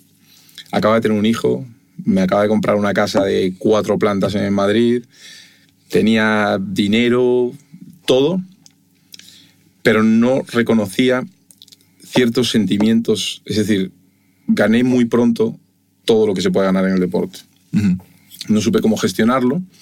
Eh, se me sumaron unos problemas de mis padres. Hay un fallo que yo tengo que es que intento solucionar mis problemas y los de la gente que me rodea. Ya. Me los echo encima, porque creo que puedo con todo. Y no supe reconocer que estaba mal. Y no supe buscar ayuda. Y entonces me vi en un pozo en el que no lograba desbloquear. O sea, mi diálogo interno no solucionaba el problema que tenía entre manos. Y entonces toda esa fuerza mental que tienes se vuelve contra ti. Entonces so- soy mi propia arma yo, ¿sabes? O sea, soy, mi- soy, soy verdugo de mí mismo. Y, y a raíz de esto me, me he hecho más fuerte. Me he hecho más fuerte porque, lo primero, porque lo puedo decir aquí en público sin importarme y porque forma parte del aprendizaje. Es decir, un tío que le están cayendo bombas en la Segunda Guerra Mundial también está deprimido. ¿Sabes? Pero ese tío se ha superado. Yo he salido más fuerte de eso. Y, y me gusta ayudar a la gente que, que pasa por esas situaciones. Y lo que decía del libro de este, siempre te queda una espinita de decir, eh, puedes recaer si no trabajas en ti mismo, ¿sabes? O sea, yo trabajo todos los días de mi vida en fortalecerme mentalmente para que no me Para vuelva no a volver ahí. Tío, eso es algo, o sea, yo creo que los momentos de sufrimiento en verdad son un gran aprendizaje. O sea, son momentos que puedes aprender muchísimo. ¿Qué aprendiste tú en ese momento? ¿Qué aprendizaje te llevaste? En ese momento mm, em- empecé a valorar que lo que te dije, que esto se acaba, o sea, que, que esto es una carrera que pasa muy rápido. Ya. Y luego que tú eres el que decide estar bien. O sea, tienes, tenemos tanto control sobre nosotros mismos que somos nosotros los que decidimos si estamos bien o estamos mal. Exacto. O sea, te digo el día que acabó mi depresión, yo estaba, llevaba como cinco meses, tío, que no sabía qué hacer para estar bien, entrenaba, hacía de todo y, y no me encontraba bien, o sea, no me encontraba bien. Hasta que un día tirado en la cama, estaba hundiendo a mi mujer también conmigo, ¿sabes? Ya. Porque claro, al final eh, soy un lastre. Estaba un momento en la cama y digo, literal, ¿eh? O sea, que igual me ve un psicólogo y se, y se tira los pelos, pero yo fue así, estaba en la cama y dije, valió, tío. Mañana me levanto feliz. Mañana estoy feliz, tío. Mañana voy a estar bien. Me levanté al día siguiente, fui a entrenar y hostia, estoy mejor, estoy mejor. O sea, me autoconvencí de que iba a estar bien y salí. Mm. ¿Y cómo viste tú esos momentos? O sea, ¿te quedaste encerrado en casa? ¿Dejaste de entrenar? ¿Cómo fue todo ese empecé proceso? A fallar, empecé a fallar entrenando. Sí. O sea, estaba en, en un barco ganador, eh, veníamos de ganar europeos, mundiales con mis, con mis amigos y, y yo no sabía lo que me estaba pasando, yo no sabía interpretar lo que me estaba pasando a mí y entonces empezaba a culpar a la gente que me rodeaba de mi infelicidad, Ya. ¿sabes? Mm. O sea, yo, mis amigos, imagínate que vosotros sois mis amigos y yo no rindo entrenando porque no pegaba ojo por la noche, no dormía nada porque mi cabeza estaba trabajando. Me despertaba, no rendía.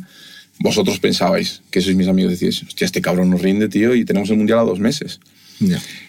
Y yo, me, yo, yo sentía eso como un ataque. Yo decía, tío, eh, estoy haciendo lo que puedo, porque realmente estaba haciendo lo que podía. Pero no le decía a nadie lo que sentía. ¿Me explico? Entonces, ellos veían mal lo que yo estaba haciendo con todo el sentido del mundo y yo los veía como enemigos en ese momento porque decía, tío. Y entonces, la gente que está en tu entorno, tu gente se vuelve en contra de ti, ¿pero por qué? Porque tú no reconoces tus sentimientos y no lo expresas. Y al momento en el que yo supe reconocer el sentimiento y decirlo, como lo estoy diciendo ahora, todo empezó a cambiar. Es una liberación, yo creo también, el, el hecho Sí, de- pero, pero no es fácil, tío. No, No, no, no. es yo, fácil. yo he pasado por eso Sí, los y, dos. y- y realmente cuando estás ahí, ni siquiera tú sabes No lo sabes, tío. qué te pasa. No lo sabes. No lo sabes. No o lo sea, sabes. dice, es que te levantas y empiezas a sentirte mal y Y yo, y yo me maltrataba mucho porque decía, tío, no es justo, tío, lo tengo todo. Lo tengo todo, tío. Tengo, tengo mi familia, tengo mi casa, tengo todo, tío. Tengo un cochazo, tengo todo, lo tengo todo. ¿Por qué no estoy feliz? ¿Sabes? Claro.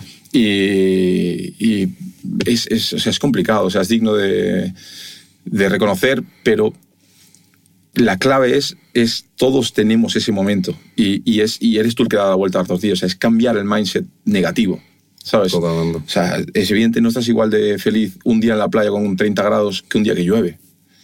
Cuando llueve es como que todo te cuesta más. Pero a raíz de pasar esto, yo tengo un switch en la cabeza que hago, enciendo el interruptor y aunque esté lloviendo, ¡pum! Día soleado y ya, como un cuchillo por lo que tenga, ¿sabes? Porque encontré el interruptor de apagado y encendido. ya ves. a día de hoy sabría reconocer qué es lo que te llevó a, llegar a esa depresión. Sí, sí, o sea, me eché problemas en las espaldas que no eran míos. Una Intenté- carga, ¿no? Sí, intenté ayudar a mis padres. Como siempre fui muy estable y muy fuerte, pues también mis padres, cuando yo ya cumplí pues 17, 18 años y ellos ya... Nuestros padres se hacen mayores, eso es algo que tenemos que entender Ya. todos, ¿sabes? Mi padre, aunque haya sido una roca, mi padre se hace mayor. Y yo se lo digo a mis hermanos, y dice, papá va a hacer casi 70 años en, en breve. O sea, no es el que tenía 30. Entonces pasamos a tener que ayudar a nuestros padres. Lo que pasa es que yo me eché problemas muy grandes para un chaval de 17, 18 años encima, ¿sabes?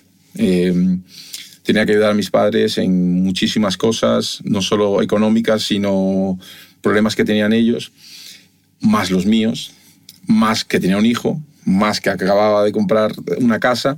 Y claro, o sea, de- a una temprana edad jugué un rol en mi familia de dámelo a mí que yo lo soluciono, ¿sabes? Ya. Y hubo un momento que me tragaron todos esos problemas. Porque la gente, lo fácil es, bueno, tú aguantas todo, te doy a ti los míos, y llega el otro y también te los da, y llega el otro y también te los da, y llega un momento que explotas. Sí, el problema es que esa carga no se ve realmente. O sea, de como te vas echando mochilas a la espalda hasta que te vas, te vas hundiendo tú solo.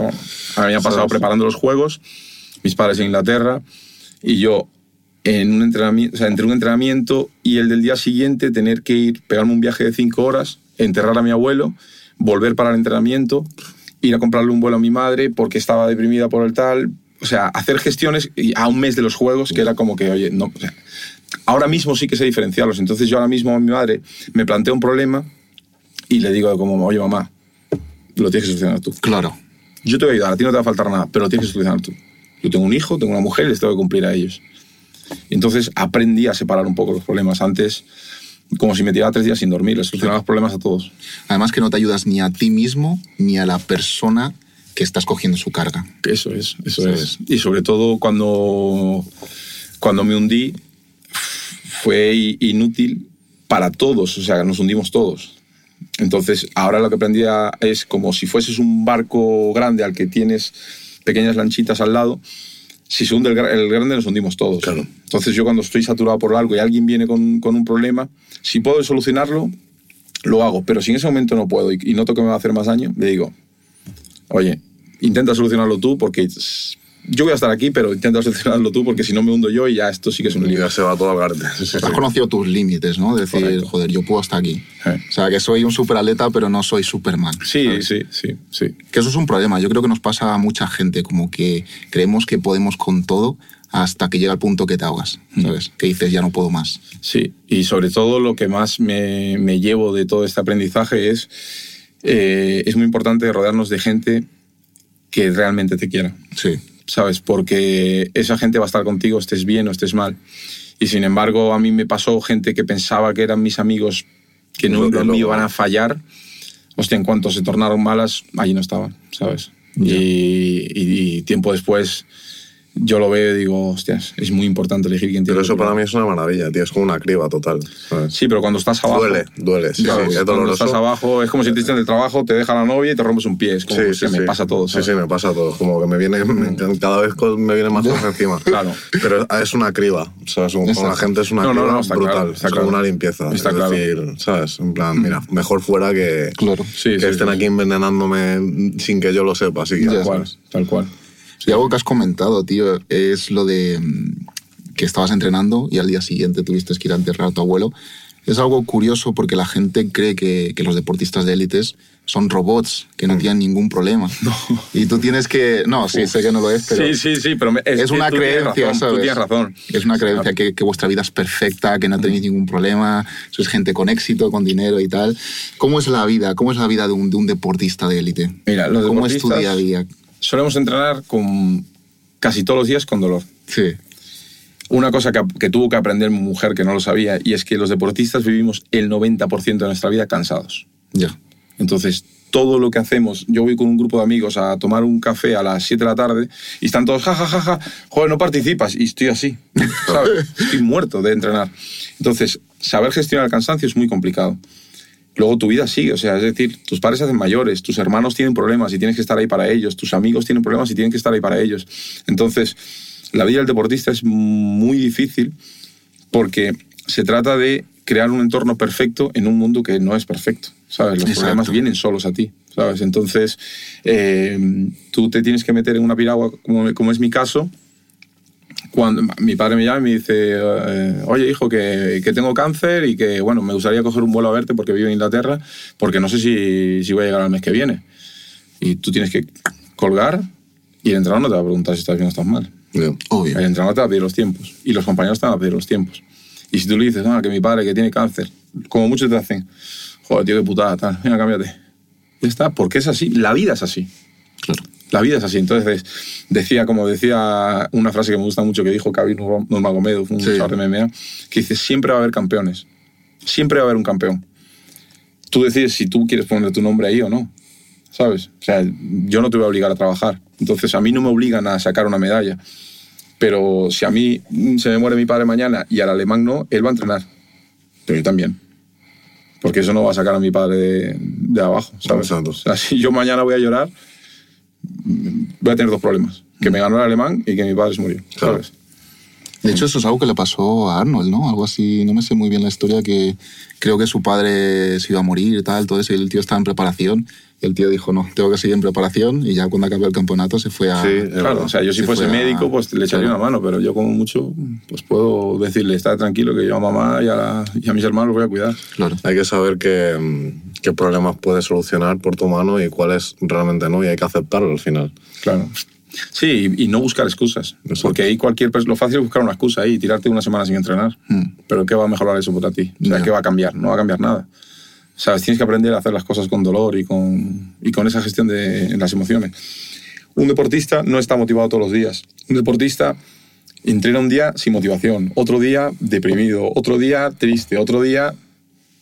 Pero no falla. Mm. Disciplina, ¿no? Yo no fallo. Es lo más importante. ¿Y cómo haces para separar, para dejar esos problemas fuera cuando te metes a, a la piragua o no los separas? Sí, eh, lo, que, lo que he aprendido a hacer y es, es eh, cuando separando, imagínate, separa los problemas ahora mismo por un momento. Cuando tú haces algo bien hecho, Sí. te sientes bien. Mm. Entonces, cuando tengo un problema, pero hago algo muy bien hecho, me siento un poco mejor. Claro. Entonces, si yo tengo ese problema y voy a entrenar y entreno como un animal, llego a casa y me siento un poco mejor. Mm. ¿Sabes? Y me siento fuerte y me siento bien a mí mismo y me subo el ego, ¿sabes? Porque Claro. digo, tío, o sea, no me tira esto. Claro. Y de hecho, llego a casa, si, si no entreno bien, llego a casa y tengo dos problemas, como te digo. Llego por la noche y digo, "Joder, ya perdí el entrenamiento, mi padre. Sin embargo, si hago un entrenamiento, saco esa rabia y entreno bien, llego por la noche y tengo fuerzas para solucionar el primer problema. Porque me he demostrado durante el entrenamiento que soy más fuerte. Efectivamente. Eso es algo que de fuera, tío, la gente lo puede ver como, como egoísta, ¿no? En el sentido de, joder, a lo mejor está dejando a su padre y tal por, tener, por estar, yo que sé, entrenando lo que sea. ¿Cómo lo ves tú esto? ¿Cómo ves tú el decir... Yo me paso a, a padre y si mi hijo mañana es tenista y tiene la final de Roland Garros y a mí me tienen que operar, le voy a decir a mi hijo, ¿tú eres médico? ¿A que no? Eres tenista, ¿no? Vete ya, O voy a jugar al tenis. Vete, vaya. Claro, que ya aquí hay médicos que me van a curar. O sea, que me pongo al lado de mi padre. O sea, mi padre no me va a decir, vente aquí conmigo, ¿sabes? Si fuese médico, sí, pero Claro, exactamente. cuando termines eh, voy a estar ahí el primero, te llevo un helado, eh, lo que quieras. Pero, tío, yo tengo que entrenar. Claro. Hay que saber separar las dos cosas. Por supuesto. Por Eso supuesto. es. ¿Y cómo es tu día a día, Cristian? ¿Cómo es el día a día de un deportista olímpico, de un deportista de élite? Yo, en mi caso, hubo un momento en mi vida, a raíz de eso, que decidí conciliar familia y deporte. O sea, no renuncio a, un minuto de mi hijo por el deporte, porque ya he conseguido todo, ya he ganado todo lo que quería ganar. Entonces estoy en una segunda fase del deporte. Mi día a día, yo me levanto, eh, me gusta levantar a mi hijo una hora antes del colegio, porque me gusta estar con él, jugar con él, ver los dibujos y que se vaya al colegio ya animado, porque hay gente que levanta al niño y lo manda al colegio y el niño llega al colegio Todavía no se ha despertado. Claro, el niño llega al colegio ya aquí arriba. Y lo llevo al colegio, me voy a entrenar todo el día y luego siempre hay veces que hablo con el entrenador para acortar los tiempos de recuperación un poco para llegar a recoger a mi hijo. O sea, creo que es súper importante estar para él. O sea, que mi, que mi vida no, no influya en la suya. Y ahora mismo, un niño de 5 años, el 100% de su vida son sus padres Claro. no tiene otro círculo. Entonces yo lo dejo en el colegio y lo recojo. Y desde que lo recojo hasta la hora de dormir es tiempo que le dedico a él 100%. O sea, eh, le enseño a montar en bici, juego con él, me lo llevo al gimnasio, me, me dedico a ser padre. Claro. Porque es lo que más feliz me hace.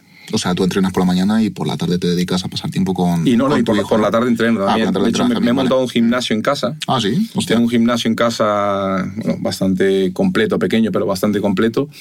Y es lo que te digo, el entrenador ya entendió que yo necesito ese tiempo con mi familia y nos adaptamos para que me coincida.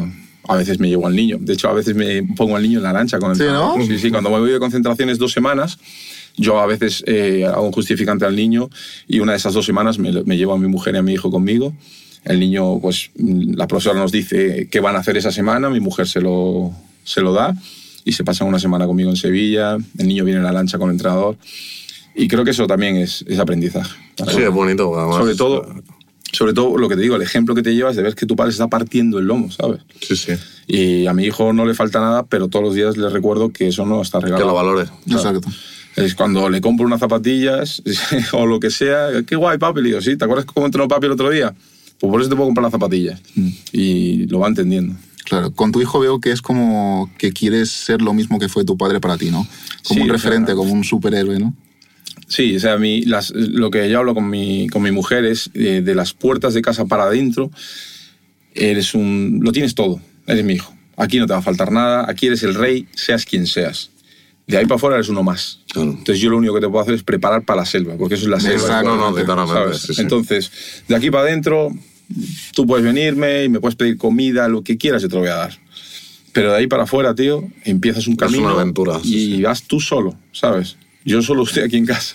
Claro. Y, y creo que, no sé, o sea, al final los años de vida yo lo veo por mis padres, mis padres viven su vida ahora a través de mis ojos, ¿sabes? Ya. Y yo creo que me va a pasar lo mismo con mi hijo en breve.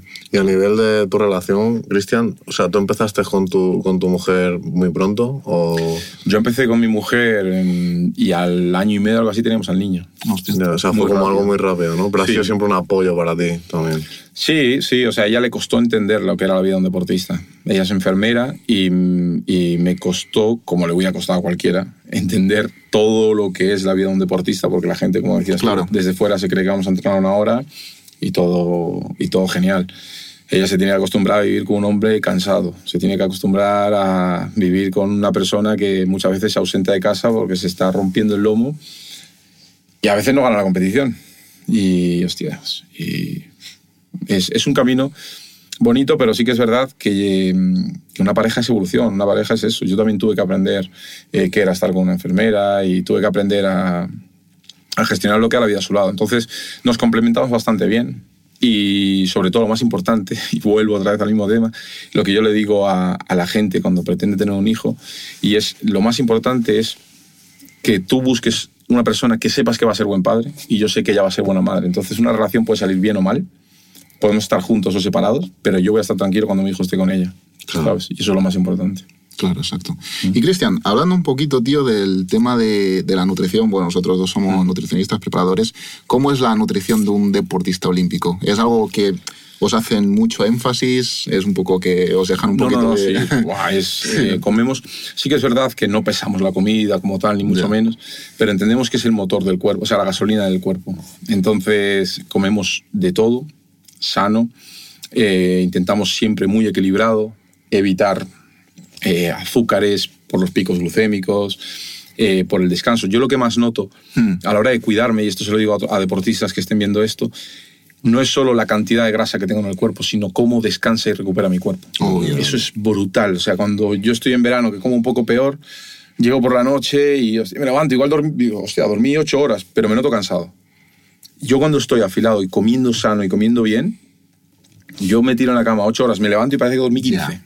O sea, me levanto con una energía que digo, me como el mundo. Y eso es lo que más se nota, o sea, es- le estás metiendo gasolina al cuerpo buena, ¿sabes? Y tenemos nutricionistas que nos aconsejan muchísimo por dónde, por dónde ir, depende del tipo de entrenamiento, luego comer eh, una cosa u otra. Y, y sobre todo, yo lo que no me falta nunca es el brócoli que le doy muchísimo a mi hijo, porque fíjate esto que llamativo. Un conocido que trabaja en Los Ángeles como médico Sí. eh, está, buscando, está buscando la cura para el cáncer. Y nos dijo, no hemos encontrado nada, pero sí que nos llamó la atención que a todos los tumores que le inyectamos brócoli paran de crecer. Hostia. Me dice, entonces no, no, no mengua ni desaparece, pero paran de crecer. Y, y me dijo él, y yo le doy brócoli a mi hijo todos los días. Y yo pensé, pues si lo das tú, yo también. yo le doy brócoli todos los días, aparte le encanta. Para desayunar, para comer, para cenar, para Sí, todo. siempre, siempre se lo pongo para cenar, es verdad que se lo adorno, no le pongo, a veces se Claro. lo pongo como tal, como tal, pero muchas veces eh, se lo aplasto, se, Ah, lo, vale. se lo mezclo con otras cositas, le hago como hamburguesas así, Ah, hostia. y no sabe ni que está comiendo brócoli. Jolín. ¿Y cómo es tu nutrición, tío? De, por ejemplo, ¿cómo es un día tuyo a nivel nutricional, tal, Pues todo mira, eso? yo- ¿Cómo es un menú tuyo? Ah, Tengo dos desayunos diferentes, Sí. uno son cereales de espelta o, o de Sí. avena. Con proteína y leche entera, porque una de las cosas que nos dicen es que tomamos la leche entera, Sí. porque las grasas esas son buenas para nosotros, para entrenar y tal. Y, y, oh, y el otro desayuno es huevo revuelto con jamón y queso y tostadas integrales. Eh, siempre café solo. Y luego para comer eh, una proteína como bastante verdura Sí. y algo de carbohidrato, pasta o arroz. Y, mm, y para cenar intentamos, lo que intento siempre es cenar pronto, no cenar e irme a la cama. Y intento que las cenas sean ligeritas, un poco de, de proteína y eso, porque como viene el tiempo este de ayuno, el ayuno más largo, Claro. intento pues que, que sean sobre todo proteínas de, de absorción lenta, Lenta, sí, para que mi cuerpo esté cargado durante la noche. O sea, realmente no tenéis un menú cerrado como tal, ¿no? O sea, Si quieres, no- o sea, tú si quieres el nutricionista te lo da cerrado. Lo que pasa es que yo prefiero que me dé pautas alimenticias porque aprendo y porque no vivo solo en casa. Efectivamente. ¿Sabes? Entonces, claro, me tengo que, no, no- no- no puedo coger y hacer tres cenas diferentes o decirle a mi mujer que haga tres comidas diferentes.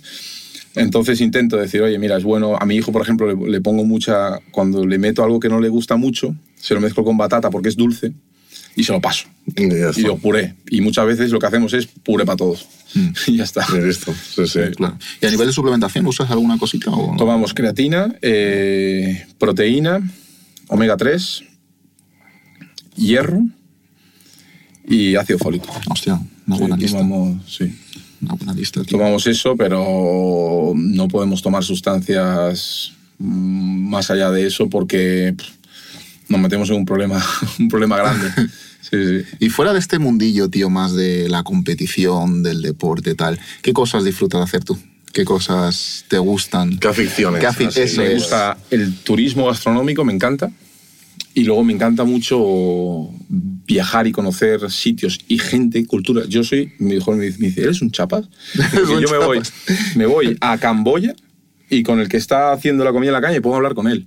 Porque creo que el intercambio de información es vital para, para el desarrollo personal. Aprenden mucho. Muchísimo, tío. O sea, muchas veces subestimamos a gente que está, que está en una posición diferente a la nuestra y muchas veces tiene mucho que enseñarte, tío. Buah, yo te digo. Mucho, mucho. Entonces yo hablo, Mm. viajo y hablo mucho con la gente. Hace poco estuviste, ¿no? En Estados Unidos, ¿no? Hace poco estuve, sí, estuve en Miami. Hace poco visitando a la familia también. Mi mujer tenía ganas de conocerlo, tengo familia allí y estuvimos por allí, por ahí viajando, sí, sí. Mm. Y aparte de viajar, ¿qué otras cositas así te...? Me gusta mucho hacer deporte, cocinar, eh, leer libros, me gusta mucho leer, me gusta mucho la historia. No leo novelas, leo sobre todo economía, historia. ¿Desarrollo personal suele Sí. leer o...? A veces sí, Sí. pero no quiero influir mis pensamientos Con los de otra con los de otra persona. Mm. ¿Sabes? Es decir, creo que la autoconstrucción es muy buena, ¿sabes? O sea, Sí, es importante. Tú vas recorriendo tu camino, tú sabes cómo funcionas Ya. tú, entonces puedo coger ideas de otras personas, pero mm, o sea, me, me encanta escuchar a otros autores. eh, Es como que quieres construirte a través de tus experiencias. Correcto. Y no a través de la experiencia de otros. Correcto, eso es, justo lo acabas de definir perfecto. Por eso leo mucha historia, me encanta leer historia. Y, y luego leo economía porque al final es inevitable eh, en el día a día la economía. Es importante. No nos lo enseñan, es que yo alucino. No nos lo enseñan. en No, no, no. No, no. Te enseñan cómo ser un empleado más. No, Claro, exactamente. Claro. no cómo convertirte en, en alguien de más valor. Tal cual, no tal interesa. cual. Pero está ahí la información. No, no, está O sea, ahí. Por eso volvemos al tema de las excusas, sí. Eh, no me lo enseñan al colegio, es verdad, para mí está mal. Bueno, pero tú vas a la biblioteca y buscas un libro de economía y lo estudias. está ahí. Ya está. ¿sabes? ¿Qué, qué tres libros recomendarías así a la gente? Mira, eh, al de Ángel Martín lo recomiendo. El de, ¿cómo se llama? Eh, Por si las voces vuelven. Luego uno de Jano García que se llama El rebaño. No sé si lo habéis leído, ese es, No brutal. Jano García, Es de economía, justo es un economista.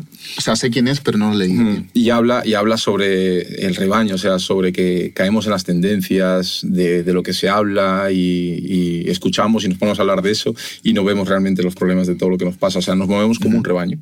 Habla de eso, mucho más extenso y poniendo ejemplos mucho mejores. Y luego ahora estoy empezando uno que se llama... eh, va, va de la historia de España. Eh, joder, me- se me baila el nombre ahora porque lo empecé a leer ayer básicamente va desde la historia de España, desde el Homo sapiens hasta ahora. O sea, es un poco plasmando cómo hay ciertas cosas cíclicas Ajá. Que que forman parte de nuestro carácter y luego lo mezclados que estamos y cómo, y cómo con todo lo que hemos pasado, ahora mismo estamos en una época en la que parece que, que el mundo empezó antes de ayer. ¿Sabes? Sí, Ya. Y sin embargo hemos recorrido un camino muy largo, hubo gente brillante en nuestra, en, en nuestra historia que nos puso cosas a nuestro alcance que ahora mismo las tenemos ahí como, Como si no fuese nada. sí, como sí. si no fuese nada. Yo creo que estamos, en un- en estamos dando otra vez una vuelta, estamos volviendo a empezar otra vez otro ciclo, yo creo. Se está volviendo a, Yo creo que a dar sí. la vuelta. Los hombres débiles que dan tiempo Efectivamente. difíciles. Completamente. Yo lo tengo puesto en una, en, en una esta en mi habitación y yo creo que estamos en ese momento, pero no por eso vamos a rendirnos. No, no, no se puede. Es decir, o sea, vamos a lo que decía antes, vamos a comunicar, vamos a hablar a la gente, vamos a motivar a la gente y vamos a dar, a- a- yo lo intento, es decir, igual que un médico me presta un servicio a mí, un cocinero me presta un servicio a mí, yo le devuelvo a la gente que nos rodea la, la motivación, las ganas de poder conseguir. eh, y joder, hay gente que, tío, pues que empezó con su vida torcida, no tuvo buenos ejemplos, pero, tío, aquí estamos nosotros para, para echar una mano, ¿sabes? De hecho, me gusta mucho la, la iniciativa vuestra y todo esto, porque esto es una herramienta brutal para la gente. O sea, brutal, gracias, brutal. Es una gracias, piscina de, de información Muchas gracias. que la gente tiene ahí, tío. Claro, exactamente. Sí. Tío, mucha gente critica justo lo que estabas comentando a los, a los deportistas, como que no aportan nada, ¿no? En plan, como es solo entretenimiento, tal. Para ti, ¿qué, crees que aporta el deporte? ¿Qué crees que aporta vosotros, vuestra figura de deportistas, tal, a la sociedad? Tío, yo, para mí, para mí, los deportistas son los, los gladiadores de nuestra época. O sea, quiero decir, es muy complicado el deporte, tío. Es muy complicado. Y Es igual que pues, un empresario te dirá de la empresa, llevarte a la excelencia, o sea, llevarte a ser lo mejor en algo, es muy complicado. O sea, tú planteas de la persona que esté viendo esto, en, dime una sola cosa en la que tú puedas decir, soy el mejor. Un deportista se prepara para eso. Aunque sea jugando a las canicas. Tú te imagínate, jugando a las canicas. Tú puedes decir, soy campeón del mundo, soy el mejor del mundo jugando a las canicas.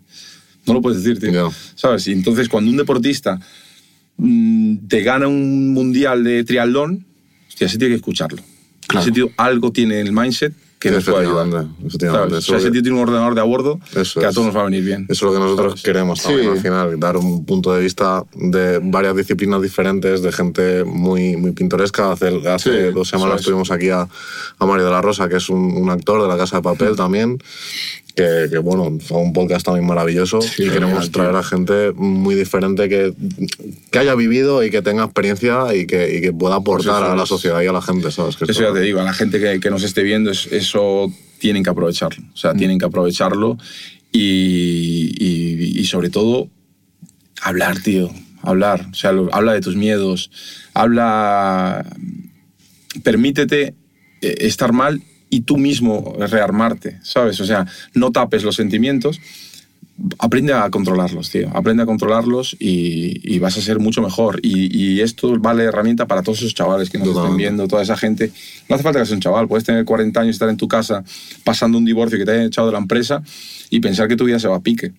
Pero es que igual en tres meses estás otra vez en lo más alto, ¿sabes? Justo te iba a decir Pero eso. ¿Tú, tú- de tú ti. qué, tú qué mensaje le darías a alguien que lo esté pasando mal en este momento? que no va, no va a cambiar de la noche a la mañana, pero eh, si, o sea, pon los pies en la tierra. Lo estás pasando mal por cosas que te están rodeando o, o lo estás pasando mal, quiero decir, eh, yo se lo digo también a mi mujer, escucha, mal lo está pasando un ucraniano que le están cayendo bombas encima. Ese sí lo está pasando mal. Si a mí me he echado de la empresa, voy a buscar trabajo, tío. Si mi problema tiene solución. Si me dejó la novia, pues, pues voy a con los amigos, voy a distraerme y a pasarlo al trago. Ese problema tiene solución. Entonces, si lo estás pasando mal, busca la solución, trabaja en la solución y digo, aprende a trabajar con dolor. O sea, yo no hay nada que yo te pueda decir que haga que tu dolor desaparezca mañana. Pero aprende a trabajar con ese dolor. Pon tu alarma a las 7 y media de la mañana, levántate y hazlo con dolor. O como le, como le decimos a la gente, si te da miedo, hazlo con miedo, tío. Ya. Cuando vayas a competir y te da miedo, dale con miedo. Pues si tienes dolor, si te parece que te va a explotar el pecho de dolor y de tal, hazlo con eso. Tienes que aprender a hacerlo con eso. Nadie está bien todos los días. ¿Crees que el deporte es una herramienta importante en esos momentos? Sí, sí. Hablaba Will Smith, eh, read and run, decía, Sí. corre y lee. Y es que es tal cual. O sea, te sientes mal. A mí me viene muy bien hacer deporte cuando me siento mal. ¿Sabes? Porque te superas. Es, un- es una pequeña batalla que libras ese día y cuando terminas, sales a correr Es media una hora, liberación. vuelves y dices, hostia, lo hice, macho. Es una locura. Lo hice. Sí, sí. ¿Sabes? A nivel de, de canalizar emociones es de lo mejor desde que hay. Sí, sí, sí. ¿Qué crees que te ha aportado a ti el, ya no, ya no solo el piragüismo, sino el deporte en general a tu vida? ¿Qué es lo que te ha dado? me ha dado mm, un camino muy marcado a seguir y me ha dado un carácter eh, que, que es lo que os comentaba ahora, que me gustaría poder ayudar a la gente, devolverle a, a vivimos en una sociedad. Vosotros estáis haciendo una acción ahora que es brutal, una iniciativa brutal, y, y por eso cuando, cuando hablamos, y yo no dudé ni un momento en venir a hablar con vosotros, porque creo que el intercambio de ideas es necesario. O sea, vosotros tenéis mucho que aportar a la gente y yo también, y es lo que te digo, y un cocinero tiene mucho que aportar. Lo que pasa es que tenemos que ayudarnos, tenemos que comunicar. Todos sentimos lo mismo, Sí, sí. todos somos muy parecidos, todos sentimos miedo y, y- y dudamos y nos entran dudas cuando vamos a hacer algo. Pero, tío, mm, hay que hacerlo, hay que hacerlo, da igual lo que te diga tu cabeza. Claro, eso es. Sí, al final también es eso. Vivimos en una sociedad muy egoísta también. A veces hay que un poquito. Sí. Sí, pero sobre todo a una edad Ya. temprana entre, te diría, entre los 12 y los 18 piensas que eres el perro verde. Piensas que solo te da miedo a ti, que solo te dejan a ti, que solo te... Y luego te das cuenta, que No, te das tío. cuenta de que no. Ya. Que va, tío. Yo siento, yo, yo compitiendo he sentido miedo, el miedo. ¿Cuál es la diferencia entre yo ganando una competición, habiendo sentido miedo, que yo competí con miedo y competí? ¿Sabes? Entonces, si tú tienes una situación, la que sea, y piensas que eres el único que pasa por ahí, es mentira. La diferencia entre tú y el que estás viendo en la tele que le va todo bien es que ese tío lo está haciendo. Igual lo acaba de dejar la mujer, pero es que ni se lo notas. Ya. ¿sabes? Porque tiene un, un acero dentro de la cabeza. Mente de hierro. Eso es, mentes de hierro. De hierro, tío, tal cual. Pero eso se construye, ¿eh? Sí, sí. Eso se construye, superando. Claro, exacto. Y Cristian, para ir acabando, tío, eh, nos gustaría, bueno, siempre es una preguntilla que hacemos a todos los invitados. ¿Tienes así alguna anécdota graciosa que te haya pasado durante todos estos años? ¿Alguna anécdota que la recuerdes en especial? Mil, tío, a ver cuál te puedo contar. Mm, es que yo Puedes contar Soy- varias, ¿eh? soy muy- Pues sí, sí. tú- soy, soy- soy muy despistado, entonces tengo anécdotas. mm, mira, me pasó. Esta es muy graciosa. Me pasó, eh, me llama el Real Madrid sí. para ir, a, para ir a- al estadio a recibirme por la medalla, por no sé qué. Claro, yo vengo de estar encerrado en una habitación desde los 13 años entrenando. Entonces desconocía por completo los protocolos de actos y todo. Y me llama el Madrid y yo me había comprado una camiseta del Cristo del Corcovado en Copacabana, de 5 euros. Pero salía el Cristo y tal, y dije yo, joder, pensé para mí, "Buah, voy a ir a la, esta del Madrid con la camiseta que, que tiene que ver con, con los juegos y tal. Bueno, llego allí con unas pintas, tío. Yo había ido a las fotos. Claro, me ve, me ve utragueño así y me dice, no, no, tienes que venir en traje y tal. Lo ves yendo a buscarme un traje por Madrid y yo diciendo, madre mía, esta gente no me llama más, chaval. ¿no? Apareció y, y tengo la foto oficial con la camiseta y con Y- y Florentino y, luego yo con la- camiseta de 5 euros de, del Cristo del Corcovado. Bueno, a ver, eh, son cosas que pasan. Y, y como, como esto, pues mira, anécdotas, porque es lo que te digo. Soy muy despistado porque estoy todo el rato pensando Sí. en, en- Entonces hay cosas simples que las obvio. Ah, Claro. Y mi mujer te puede contar mil. O sea, tu mujer puede contar más que tú incluso, yo creo, ¿no? Mucho, mucho, mucho. Pues la vamos a traer al podcast. aquí. sí. Un podcast entero de anécdotas de Cristian Carballo. Cuando, cuando, lo conocí, cuando la conocí a ella, eh, me quedé tan embelesado durante una semana que tenía un vuelo a Manchester para ver a mis padres. Sí. Quería pasar un día más con ella y, y entonces dije, bueno, pierdo ese vuelo, compro uno mañana. Lo compré, lo compré mal porque compré el vuelo para Manchester, pero que está en Estados Unidos o algo así. Hostia, me gasté, otro. me gasté un dineral y yo, bueno, como es de un día para otro, costará esto. Otro Manchester. Buah, tuve que volver a comprar para Manchester. Y a la vuelta eh, cogí Madrid, pero dije, pasa, hago escala en Oporto, no sé qué hice, que compré para Oporto. Y de repente me planto en Oporto y no tenía cómo ir a Madrid. o sea, súper despistado, súper despistado. Eso, súper eso por amor, ¿eh? Sí, sí, Claro. sí, Sí, sí, sí, Eso sí, sí, sí, amor, estaba tan afecado con verla a ella que no sabía ni lo que estaba cogiendo. Me da igual, acaba ahí en Japón de repente. Cariño, ¿dónde estás? Claro, Pero, pues- pero sí, sí, anécdotas tengo un millón. Pero bueno, ese, ese amor, tío, Sí, yo creo sí, que sí, ese- sí, sí, sí. esas relaciones ahora se están perdiendo, tío. Yo creo que Sí, yo... es, un- uf. es triste, es muy triste. Aparte, mis amigos te lo pueden decir porque eh, yo no quería novia, no quería nada. Y, y el día que la vi salir así, que la fui a recoger para ir a tomar un café, luego llegaron de mis amigos y me dijeron, ¿qué, qué tal la cita y tal? Y dije, la, la mujer esta- de mi vida. esta la mía. Sí, ¿no? Para hasta hoy, tío. Sí, sí. Eso lo hablamos mucho yo con él, que es como Sí. cuando- que yo creo que los, los, los tíos, sobre todo los hombres, cuando vemos a alguien que nos gusta de verdad, es como que parece que se nos enciende algo y dices tú, es- Como pum, aquí, esta aquí- es, ¿no? aquí es. Mm, Sí, sí, sí, yo lo tuve clarísimo. Ya te digo, al año y medio teníamos un hijo y hasta el día de hoy. ¿Cuánto tiempo lleváis, eh? Siete años. Siete años. Sí, sí. Pero súper enamorados. ¿eh? O sea, quiero decir, eh, hay gente que, que cuando pasa, pues tiene menos relaciones sexuales. O sea, tiene- Claro. Nosotros no. Nosotros como el primer día. No, pues eso es maravilloso. teniendo al niño, ¿sabes? O sea, Sí, sí, sí, sí, Nos sí, ha pasado sí, sí. otra Claro, anécdota. claro, claro, Nos claro. ha pasado de estar ahí y de- en, un, en un hotel, claro, nuestra cama matrimonial y la supletoria al lado. Y nosotros todos calladitos ahí, pues estaba el niño al lado y entonces estábamos haciendo lo nuestro. Y claro, de repente hay una mano más por ahí que están los nuestros. Y estábamos ahí, el niño estaba metido en la cama. Pero bueno, somos muy familiares, es lo que te digo. Y Hombre, también puedes tener una, una buena relación por Sí, sí. esa ambición tuya de querer mejorar, de querer evolucionar. Sí. Y eso es algo muy importante en una pareja, ¿eh? Evolucionar El- juntos, es lo que has dicho Eso por es la la cosa. cosa. Sí, eso es algo muy importante. Yo. Sí, sí, pero eh, perdón que interrumpa. Yo me sorprendo y, y- y- y como hombre, soy Sí. autocrítico conmigo y con los hombres. Claro. Yo veo chicos, tío, que digo yo, pero, tío, o sea, igual me lo está diciendo una persona y yo digo, llevo un mes sin acostarme con mi mujer y no sé qué. Y yo lo veo y digo, pero, tío, ¿quién se va a acostar contigo? Si, estás- si no te afeitas, no te cortas el pelo, no estás... no- o sea, ¿qué- quiere decir que tú a tu mujer le tienes que seguir gustando. Claro, O sea, claro. que le gustases hace 10 años, no quiere decir que le sigas gustando ahora. Claro, Esa es la cosa, tío. O sea, tienes que estar ahí para ella, ¿sabes? Y, y yo intento eso. ¿sabes? Yo, Claro. ¿Tú crees que es importante tener ese cuidado personal también Claro. siendo, siendo un hombre? Hombre, Porque- tú, a ti, o sea, a ti quiero decir, a mí me gusta, me encanta mi mujer, pero si mi mujer de repente pesa mañana 20 kilos más, no me gusta tanto. Obviamente, sí, sí. Es que es inevitable. bueno, Lo que pasa es que mi mujer todavía de hoy está increíble y me pasa que es que no puedo verla cambiarse. No sé si es normal eso no, se empieza a cambiar y yo digo, no, no, no, y me tengo que ir de ahí porque es que si no, No, pero eso es algo encima de normal. ella. Eso es algo normal, que la gente como que se echa las manos a la cabeza y dice, "Jo, ¿cómo puedes decir esto tal? Pero Sí, coño, sí. que es normal que es... Y por el otro lado, igual. Claro, es decir, claro, que claro. si una chica, mejor, tú engordas, tío, le vas a dejar, de- le vas a traer menos. Claro, Otra claro. cosa ya es el amor, el querer Sí, tal, pero a nivel de atracción, Sí, le sí, vas a traer menos. Sí, a mí, a mí es lo que te digo, yo siempre intento estar bien para ella. Obvio. Y a mí me pasa muy pocas veces, prácticamente ninguna, que yo voy a buscar a, a mi mujer y me dice, no, me duele la cabeza. Casi nunca. Mm. O nunca, ¿sabes? Claro, ¿qué pasa? Que yo siempre intento estar perfecto para ella y ella para mí. Claro. Pero eso, eso es bonito, pues es un intercambio también. Es como que los dos os cuidáis también para, para que el otro tenga la mejor versión de, cada no, uno. Tiene que ser todos los días, como todo. O sea, no vale de nada. Salí a correr hoy una hora y mañana no hago nada. O sea, tiene que ser todos los días. Claro, exacto. Así que si quieres, Cristian, vamos a la parte final, que es la parte de las...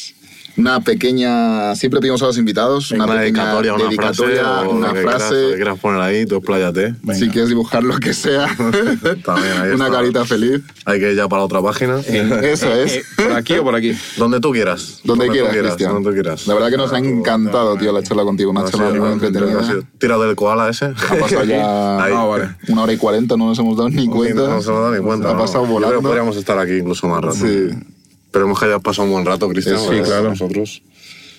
Y, y nada, sí, ya a lo mejor te llamamos. Sí, la segunda, Y la tratamos segunda otros temas también. Eso es. interesantes. ¿A quién te gustaría, Cristian, ver en, en este podcast? ¿Qué crees que podría ser interesante? Vamos a, vamos a quitar deportistas para, para tal. Eh, y me gustaría mucho ver, ver una persona. A ver, ¿qué te puedo decir? Mm, ¿Sabes qué podría estar muy bien, tío? Una persona que haya estado en una situación de exclusión y que tenga que contarnos algo, ¿sabes? Sí, qué chulo. O sea, una persona que haya pasado algo en su vida que le haya marcado, que un preso que, que a día de hoy haya, esté en el, en el buen camino y nos cuente que, al- que, ¿Qué fue ese switch? qué fue ese switch, ¿sabes? ¿Qué fue ese switch? Porque esa gente tenemos que escucharla también. Es muy importante. Ya sabes, llamamos al, al Watson. Ojalá, así, así lo. Eso es. Pues nada, chicos, recordad también suscribíos, seguidnos en las redes sociales, tanto en Instagram como en TikTok. Suscribiros a YouTube, seguidnos en. Spotify. Y nada, la semana que viene tendréis Interpodcast también. Y, y una invitada de- en, la, en la siguiente semana también maravillosa. Eso es. Que yo creo que os va a gustar y os va a aportar mucho. La verdad. Yo creo que estamos trayendo gente Muy, muy, muy chulo, interesante. tío, muy Estamos interesante. aprendiendo mucho también. La verdad que sí. Y Esta charla ha sido es- muy, muy Es enriquecedora. una maravilla, la verdad. Esperemos Pero- que también te la has pasado bien, Cristian. Yo sí, yo, vamos, ya es lo que te digo. O sea, me encanta el trabajo que estáis haciendo, os doy la enhorabuena. Vamos a enseñárselo a Muchas la, gracias. a la cámara, que ya tenemos la costumbre de enseñárselo a la No te cámara. importa, ¿no? Que lo leamos. Para, para nada. Vale. A ver si lo entendéis. Claro, esa es la cosa. Tengo letra de tal. Si queréis lo leo yo. Vale, Leo. A ver, os pongo. Empezáis un proyecto que nos servirá para crecer como sociedad. Os deseo muchísima suerte, Cristian Toro. Muchas gracias. Hostia, muchas gracias, Cristian. Bueno, vamos a enseñar ahí también a la camarita, Sí, que ya es, está. Ya es un ritual. Tenemos, nuestro. exacto. Tenemos ahí. Ahí está, chicos. La, la firmita y la dedicatoria muy bonita. Y vamos a apoyar, eso vamos a apoyar esto porque cuanto más os apoyemos, eh, más información vamos a sacar y sobre todo es lo que te digo, que muchas veces igual de una conversación de una hora, a mí me vale un clip, a otro le vale otro. Efectivamente. Exactamente. Y, y lo importante es que, que esto crezca y que lleguemos a, a la gente, tío. Sobre Sí, todo, es lo que que un chaval nos escuche y, y- y llegue a algo, el trabajo vuestro está más que justificado. Sí, para nosotros es, es lo, que, es lo que queremos al final, intentar aportar algo a, a nuevo, diferente, porque hay, sí hay muchos podcasts, también nosotros consumimos otros y nos gusta, pero queríamos hacer algo un poquito, Algo un poquito distinto, tío. diferente y creo que lo estamos consiguiendo. menos, Exactamente. A mí me gusta ahora. mucho, a mí me gusta mucho y lo que te digo es, es brutal porque lo fácil ahora mismo estar pues, trabajando en casa para, para alguien y sentados en el sofá. Eso es. Efectivamente. Y estáis aquí ayudando a los demás, o sea que Eso es. enhorabuena. Aquí un par de... Porque al final, de hecho, es algo que, que comentaste tú, ya para acabar, el hecho de que tus padres te estén ayudando, tal, que hayan apostado por ti, que es algo que también nos está pasando a nosotros. El hecho de... Yo antes tenía, tenía mis dos trabajos, tío, Mm. y, y los dejé completamente para, para enfocarme en el proyecto. Y ahora mismo en estos momentos pues, de dificultad económica, de no estar trabajando, que es mi familia, mi madre, que está ahí siempre ayudándome, apoyándome. Y eso, recalcar la importancia de tener un buen entorno, un, buen buen núcleo núcleo familiar, y de, buen apoyo y de tu pareja. El, el querer devolverles después Exacto. todo lo que te han dado de Eso es, eso es. Pero eh, ah, eso es lo más importante y sobre todo lo más satisfactorio, y esto lo hablo desde la parte de padre, a tu madre es, es verte a ti hacer algo con ilusión y, y que sea bueno. ¿sabes? Claro. Estás ayudando a los demás. Yo, yo creo que tu madre está muy orgullosa. O sea, lo que pasa es que muchas veces no lo decimos, pero estoy seguro. Y, y estoy seguro que os va a ir bien. Y, y ella lo sabe, por eso es- os está ayudando. Nada, y todo ese miedo, todas esas inseguridades, tío, es que Todas las parte del camino. parte pero del hay Hay, que luchar, hay que seguir. Mente de hierro. Eso es, mentes de hierro. Así Ahí que, está. tío. Pues Cristian, un placer. Muchas gracias, tío. Espero volver a ver pronto. Muchísimas gracias. tío. Os deseo muchísima suerte. Y nada, chicos, ya sabéis. eh, próxima semana Interpodcast, Eso es. suscribíos. Y nada, Cristian, si quieres decir algo más. Nada, que vamos a apoyarlos, vamos a, a- a trabajar con ellos, porque esto al final es un trabajo diario y tenéis muchísima información en todo lo que hemos hablado y los otros podcasts, así que a darle, a darle seguir y mantenernos conectados. Ahí estamos. ahí estamos.